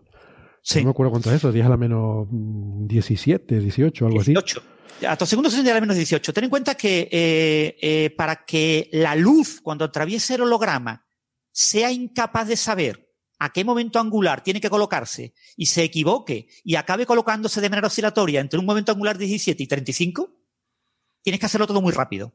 Tiene que pasar, tiene que atravesar ese, ese holograma de manera muy rápida. Entonces estos pulsos son muy cortos, son pulsos de femtosegundos. Mm. De 10 a la menos 15 segundos, ¿no? Mm. Entonces, las variaciones que se están observando son en un régimen de 10 a la menos 15 eh, segundos, con lo que tú puedes manipular cambios en el momento angular orbital eh, en escalas de cientos de atosegundos. Por eso se habla de aplicaciones en las que sea necesario ese tipo de frecuencias. El gran problema que tiene ahora mismo esto es que se han trabajado con ultravioleta extremo y que la mayor parte de las aplicaciones que tienen la luz como momento angular orbital en ultravioleta extremo es mm, imposible de aplicar, ¿no? Si tú aplicas ultravioleta extremo a una célula para manipularla, la te la cargas. claro. Y en comunicaciones, trabajar en ultravioleta extremo es muy, muy extremo. Es decir, no, eh, trabajamos más en infrarrojo o, no nos gusta llegar a un extremo tan grande porque el ultravioleta extremo eh, tiene mucha energía. Entonces, eh, prácticamente tienen que ser comunicaciones no guiadas. esto, o sea, en cuanto a aplicaciones, lo que hay que tener muy claro es que las aplicaciones son de futuro. Son a largo plazo. A corto plazo, esto no se puede incorporar donde habitualmente aplicamos la luz como evento angular orbital, no podemos sustituir la luz del infrarrojo eh, que estamos utilizando por eh, esta cosa tan extrema que se ha hecho ahora, ¿no? Pero en, hay muchísimas eh, aplicaciones de los láseres en ultravioleta extremo en la industria, para hacer temas de ablación, para muchos de este tipo de temas, que trabajando pues con nanopartículas o con cosas pequeñitas, seguramente podría tener mucha utilidad esto. Pero esto, su nicho tecnológico y su posible aplicación práctica puede tardar años en que a alguien se le ocurra. ¿eh? Primero está el avance básico y después está el para qué. Por supuesto. Muy bien. Eh, y para terminar, eh, yo no sé si, Francis, tenías prisa o te puedes quedar un ratito más, te tienes que ir, no sé cómo lo tienes. Cinco minutos como mucho. Bueno, empezamos y si, te tienes que ir, pues nada, pues nos lo dices y ningún problema. Em, no, nos vamos a, no nos vamos a enfadar. Teníamos también eh, un tema, al hilo también de esa conversación sobre redes neuronales, artificiales, naturales, esa conversación que empezó el episodio pasado sobre si es buena la terminología o no lo es.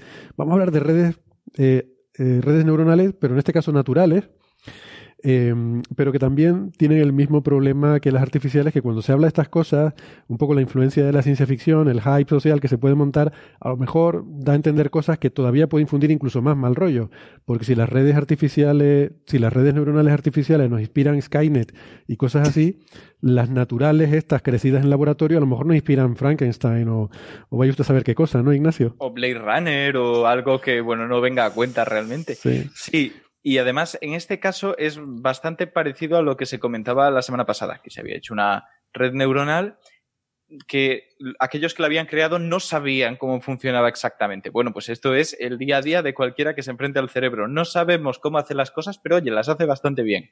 Entonces, bueno, algunos, tampoco todos. Eh, bueno, está claro, pero aún así el, el, más tonto es capaz de hacer funciones tremendamente complejas para lo que es un bicho biológico y, y es un poquito, eh, no sé, poco serio como un ser vivo. Entonces, ¿qué es lo que ocurre? Que parece ser que tenemos una nueva forma de aproximarnos a este problema que hasta ahora se había estado utilizando, pero no había cobrado una grandísima importancia más allá de los grupos de investigación que lo trabajaban. Y es intentar entender cómo se estructura el cerebro, cómo se deciden conectar y recablear esas neuronas para poder procesar información a través de una especie de órganos falsos, crear pequeños cerebros que no sean ni el cerebro completo en cuanto a su complejidad, ni a su estructura, ni a su tamaño, pero que más o menos representen los patrones de conducta que tienen esas neuronas cuando se organizan. Se Has dicho crear pequeños cerebros y ya estamos ahí. Por eso digo, por eso digo que, que tenía ahí su punto común, pero que no es algo tan loco. Si lo pensamos, con otros órganos será algo bastante más normal y no hablo ya de impresoras 3D que puedan tejer un miocardio en torno a una matriz, que ya se había hecho más o menos con corazones y tal, sino cosas mucho más básicas, que es que el cerebro lo vemos como algo muy complejo porque las neuronas no se distribuyen de una manera regular. Pero con otros órganos nosotros podemos crear unidades funcionales mayores que la propia célula, o sea, trozos mínimos mayores que la propia célula que si repetimos en serie nos acaban dando un órgano casi perfecto y completo, como puede ser el hígado, que sus hepatocitos se distribuyen en formas hexagonales irrigadas por venas, arterias y vías biliares, complejas, pero que son hexágonos, que se encajan como losas una al lado de otra y al final acabas generando pues la estructura de un hígado. Lo mismo con un riñón, tú construyes una nefrona, que es muy complejo y es el mecanismo mínimo de filtración de la sangre, a la orina y lo replicas mil veces haciendo la matriz del riñón con todo su tal, la corteza, que es donde está la parte del glomérulo. Vamos, que te haces una idea de la estructura del riñón bastante bien. Con el cerebro no había una buena manera de planteárselo así, aunque proyectos como Blue Brain estaban intentando trabajar en ello, en más o menos modelizaciones genéricas que pudieras repetir secuencialmente. Pero, ¿qué pasa? Que en este caso, si tú puedes empezar a crear órganos que se autodistribuyan, ya no necesitas esas estructuras mínimas más allá de la propia célula, la neurona. Y ves cómo deciden estructurarse, por qué el cerebro en un momento embrionario donde apenas tiene estímulos para poder organizarse y resinaptar determinadas conexiones, se estructura como se estructura. Bueno, pues en principio se sabe que por determinados gradientes de, factores químicos, por ejemplo, del calcio o de otros eh, elementos que le dicen, entre comillas, a esa matriz de células nerviosas dónde está la parte de, delante del cuerpo, la de detrás, la de arriba, la de abajo, y en función de eso, unas se estructuran de una manera y otras de otra. Esto era muy difícil de llevar al, vidrio, o sea, al laboratorio, a hacerlo en una, una placa de Petri o donde fuera. Pero se está empezando a conseguir se está empezando a conseguir porque se ha visto en este artículo, por ejemplo, que cambiando algunas cosas como los factores a los cuales expones el crecimiento de ese tejido, tú puedes conseguir que la densidad de células de tu cultivo sea mayor. ¿Y con esto qué pasa? Que conseguimos cosas increíbles, porque las neuronas para comportarse de una forma más o menos realista necesitan tener una mínima densidad. Sea, estar conectadas con una suficiente cantidad de otras neuronas para tener un comportamiento muy complejo, más allá de lo básico de esta conecta con estas otras tres y estas tres con otras cuatro. Necesitamos que haya ahí complejidad. Y eso ocurre aquí. Se ha visto que cambiando esas características del desarrollo de los tejidos, de los organoides, que es como se llama, organoides del sistema nervioso central, pueden llegar a una densidad que les genera comportamiento sincrónico. O sea, un, sincronismo que no sincronicidad, son cosas distintas, entre las células nerviosas de ese cerebro, haciendo que las neuronas se activen eh, siguiendo patrones reconocibles que podemos entender como pues unos primeros, eh, primeros caminos entre distintas partes de ese tejido que puedan llevar información de una manera ordenada. Pero también han visto actividad asincrónica, o sea, eh, sí, asincrónica que es bastante chulo, porque ¿qué pasa? Que el cerebro normalmente suponemos que funciona de una manera muy ordenada, pero si el cerebro fuera absolutamente ordenado, nos encontraríamos con epilepsias, que es lo que pasa. De hecho, eh, desde la teoría del caos se intenta aproximarse un poco a cómo se despolarizan las neuronas de un cerebro y se ve que lo normal en un cerebro sano es que tenga un comportamiento caótico. Y eso es lo que se empieza a ver un poco con que con una gran densidad de neuronas en estos nuevos tejidos de estos organoides se empiece a ver algún tipo de comportamiento asincrónico a partir del día 72, creo recordar de cultivo más o menos, con lo que, eh, ¿por qué es esto tremendamente relevante más allá de la parte teórica, que es que podemos aproximarnos al conocimiento? Perdona un segundito, Ignacio, te, ah, interrumpo porque Francis nos dice que se tiene que ir. Eh, lo siento, Francis, se nos ha alargado más de lo que esperaba el episodio. No, te estamos escuchando porque tienes el micrófono, eh, tienes el micrófono apagado. sí, eh, Ignacio, te escucharé ya en el podcast mañana. Perfecto, perfecto. Venga, gracias. Tarde de lo que queda. Un abrazo. Un saludo a todos los oyentes. Un besazo. Chao, Hasta luego. Un abrazo. Un abrazo. Dale, Ignacio. Bueno, que decía que porque es importante, aparte de que nos ayuda a entender cómo se produce embrionariamente un cerebro y cómo se estructura y cuál es su función. Bueno, pues por algo que ya hemos comentado antes. A día de hoy no hay una buena alternativa a la investigación en animales para muchas cosas. No podemos tener ningún modelo ni informático ni reducido por tejidos que nos deje ver la complejidad de un cuerpo entero, que implica que un fármaco no actúa solo donde debe actuar, sino en todo el sistema, en todo el cuerpo, sistémicamente, que es la palabra que tiene. Interacciona mm, de forma tremendamente compleja con muchos factores que se encuentran por su camino, por la circulación, por los tejidos, con lo que necesitábamos algo más. Y es verdad que ni siquiera un organoide bien formado puede mm, evitar toda la investigación animal, pero sí que supone una reducción del uso de animales si empieza a funcionar correctamente, para ver, por ejemplo, cómo actúan determinadas drogas en un tejido nervioso funcional. Que esto es algo muy importante, porque cuando tú estudias, por ejemplo, los efectos del alcohol en una neurona, no son los mismos que en todo el cerebro. Y es muy engañoso. Puedes encontrarte que incluso tiene efectos neuroprotectores el alcohol, cosa que cuando ves en tejidos más complejos, más amplios, ves que si lo tiene es tan bajo en comparación con el resto de riesgos que en ningún caso compensa. También está toda la polémica de si es una exageración decir que una gota de alcohol ya es mala, etcétera, etcétera, que no es cuestión de meterse ahí porque ya entrarían incluso temas sociales, pero digamos que nos permite tener una aproximación teórica y a, la realidad de la interacción de los fármacos muy avanzada, que hasta ahora no teníamos. En este caso, además, hacen una cosa muy chula, que es que mm, le implementan a esta producción de organoides una cosa de la que hablamos en el último episodio, que es poder marcar a través del calcio el funcionamiento de algunas neuronas. Y esto está también bastante bien porque les permite ver realmente cómo va evolucionando esa red de neuronas formada de forma totalmente independiente con su propia actividad y con el desarrollo, entre comillas, embrionario que tiene ese organoide. O sea, es realmente algo muy interesante, que es verdad que no es la primera vez que se hace ninguna de estas cosas por separado, pero sí que el juntarlas ofrece un futuro bastante interesante y además de forma muy radial, o sea, muchas cosas, no solamente en su propia línea de investigación. Pues, pues muy bien. Es, fascinante esto de crecer un tejido neuronal ahí en un laboratorio. Eh, suena. Súper bonito. Es... Suena muy bonito. Sí, sí. Es súper chulo porque además ahora mismo el tema de la biología del desarrollo está muy de moda porque nos enseña muchas cosas. En su momento se creía que el desarrollo embrionario era una forma de ver los pasos evolutivos previos de un organismo a mm. través de otras especies. Es esa idea de que la, la ontogenia rememora la filogenia pero esto no es verdad, lo sabemos ahora. Sin embargo, sí que existe una parte de la biología del desarrollo que es, eh, y de la evolución que es el evo-devo.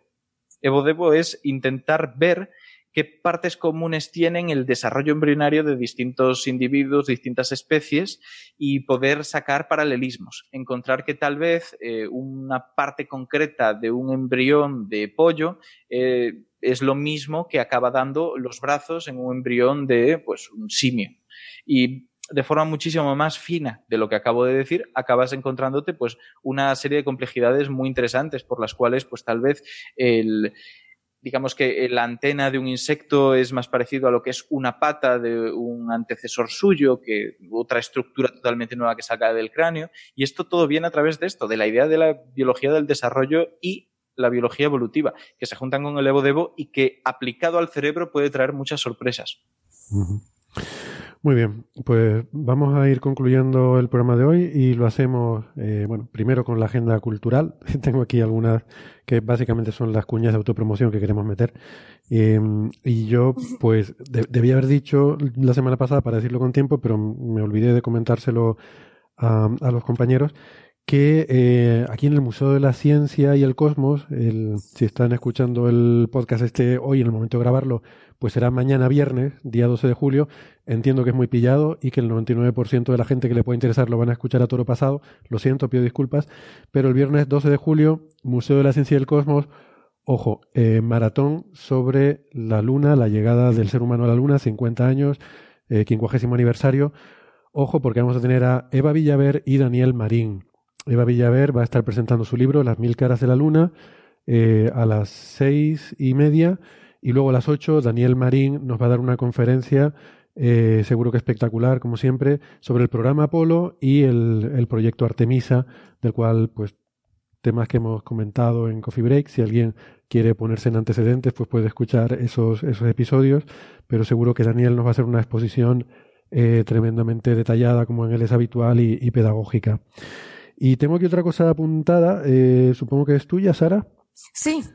Eh, los días 20 y 21 de julio se celebran las jornadas de puertas abiertas en el yacimiento del Cerro de los Batallones, en Torrejón de Velasco, muy, muy pegadito a Madrid, está entre Madrid y Toledo, y merece mucho la pena ir porque el, cerro de, yacimiento del Cerro de los Batallones es un yacimiento paleontológico muy interesante por y a gran cantidad de animales que se han encontrado ahí y el, el, buen estado de conservación de los restos. O sea, es espectacular. Es muy, muy chulo y merece la pena ir. Muy bien, pues nosotros nos vamos a ir despidiendo. Eh, y como les prometí, nos despediremos con ese audio que nos dejó nuestro oyente Luis Garrido con su peque, eh, que es, eh, es, realmente entrañable y también divertido. Así que nos despedimos hasta la semana que viene. Gracias a María y Francis que ya no están entre nosotros. eh, gracias Sara, gracias Ignacio, un placer, he aprendido mucho como siempre. Y gracias a todos los oyentes que hayan aguantado hasta aquí. Un abrazo, hasta la semana que viene. Un abrazo, hasta luego. Un abrazo. Atención, pórtate bien que va, nos va a escuchar la presidenta de Coffee Break, ¿vale? Voy a leer la pregunta. Vale. En un episodio de Coffee Break, Héctor tuvo un problema con la grabación después de la pausa para las radios. ¿Te acuerdas de qué episodio fue? ¿Y por qué tuvo Héctor ese problema? ¿Alguien me puede decir qué número fue? 209. Muy bien. Y me ha costado, me ha costado un poco encontrarlo. Y yo estaba en el viaje de la ITV, estaba escuchando ese programa. Te voy a poner la prueba, presidenta. El 209. Hay tantos vídeos, ¿eh? Ya. Además se nota que Héctor intentó corregir el, el, episodio, porque en el feed se ve dos registros del episodio 209. Por la radio le invitamos Aquí a está. que si quieren seguir el programa que, que, nos busquen en internet, que vamos a seguir charlando un ratillo más, y si no, pues nada, nos despedimos hasta la semana que viene. Si están en internet, no se vayan, que volvemos en un segundito. Hasta ahora. Hasta ahora. Ya verás la diferencia de calidad.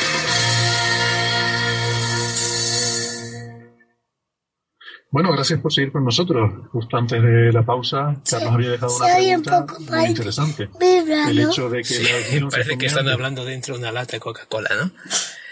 Después me acuerdo que en el episodio posterior lo, lo comentaron. No fue el posterior, fue el, sí, el otro, el 211. grabando por dos formas distintas, pero tiene menos calidad el backup. Entonces hay un episodio en el que después de la pausa de las radios empeora la calidad. Pues a ver si lo detectan. Podemos hacer un concurso. Que nuestra presidenta del club de fans de Ferchiti Se lo proponemos para se el lo próximo podemos proponer concurso, ¿no? para el que lo acierte, premio. A ver, igual cuál fue el caso.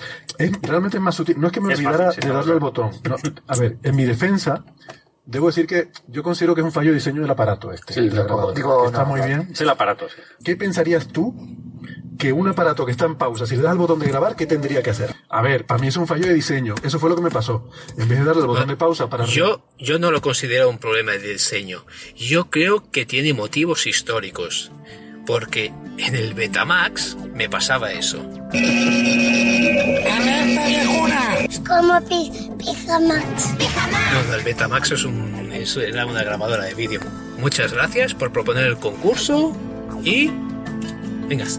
Chao. Chao.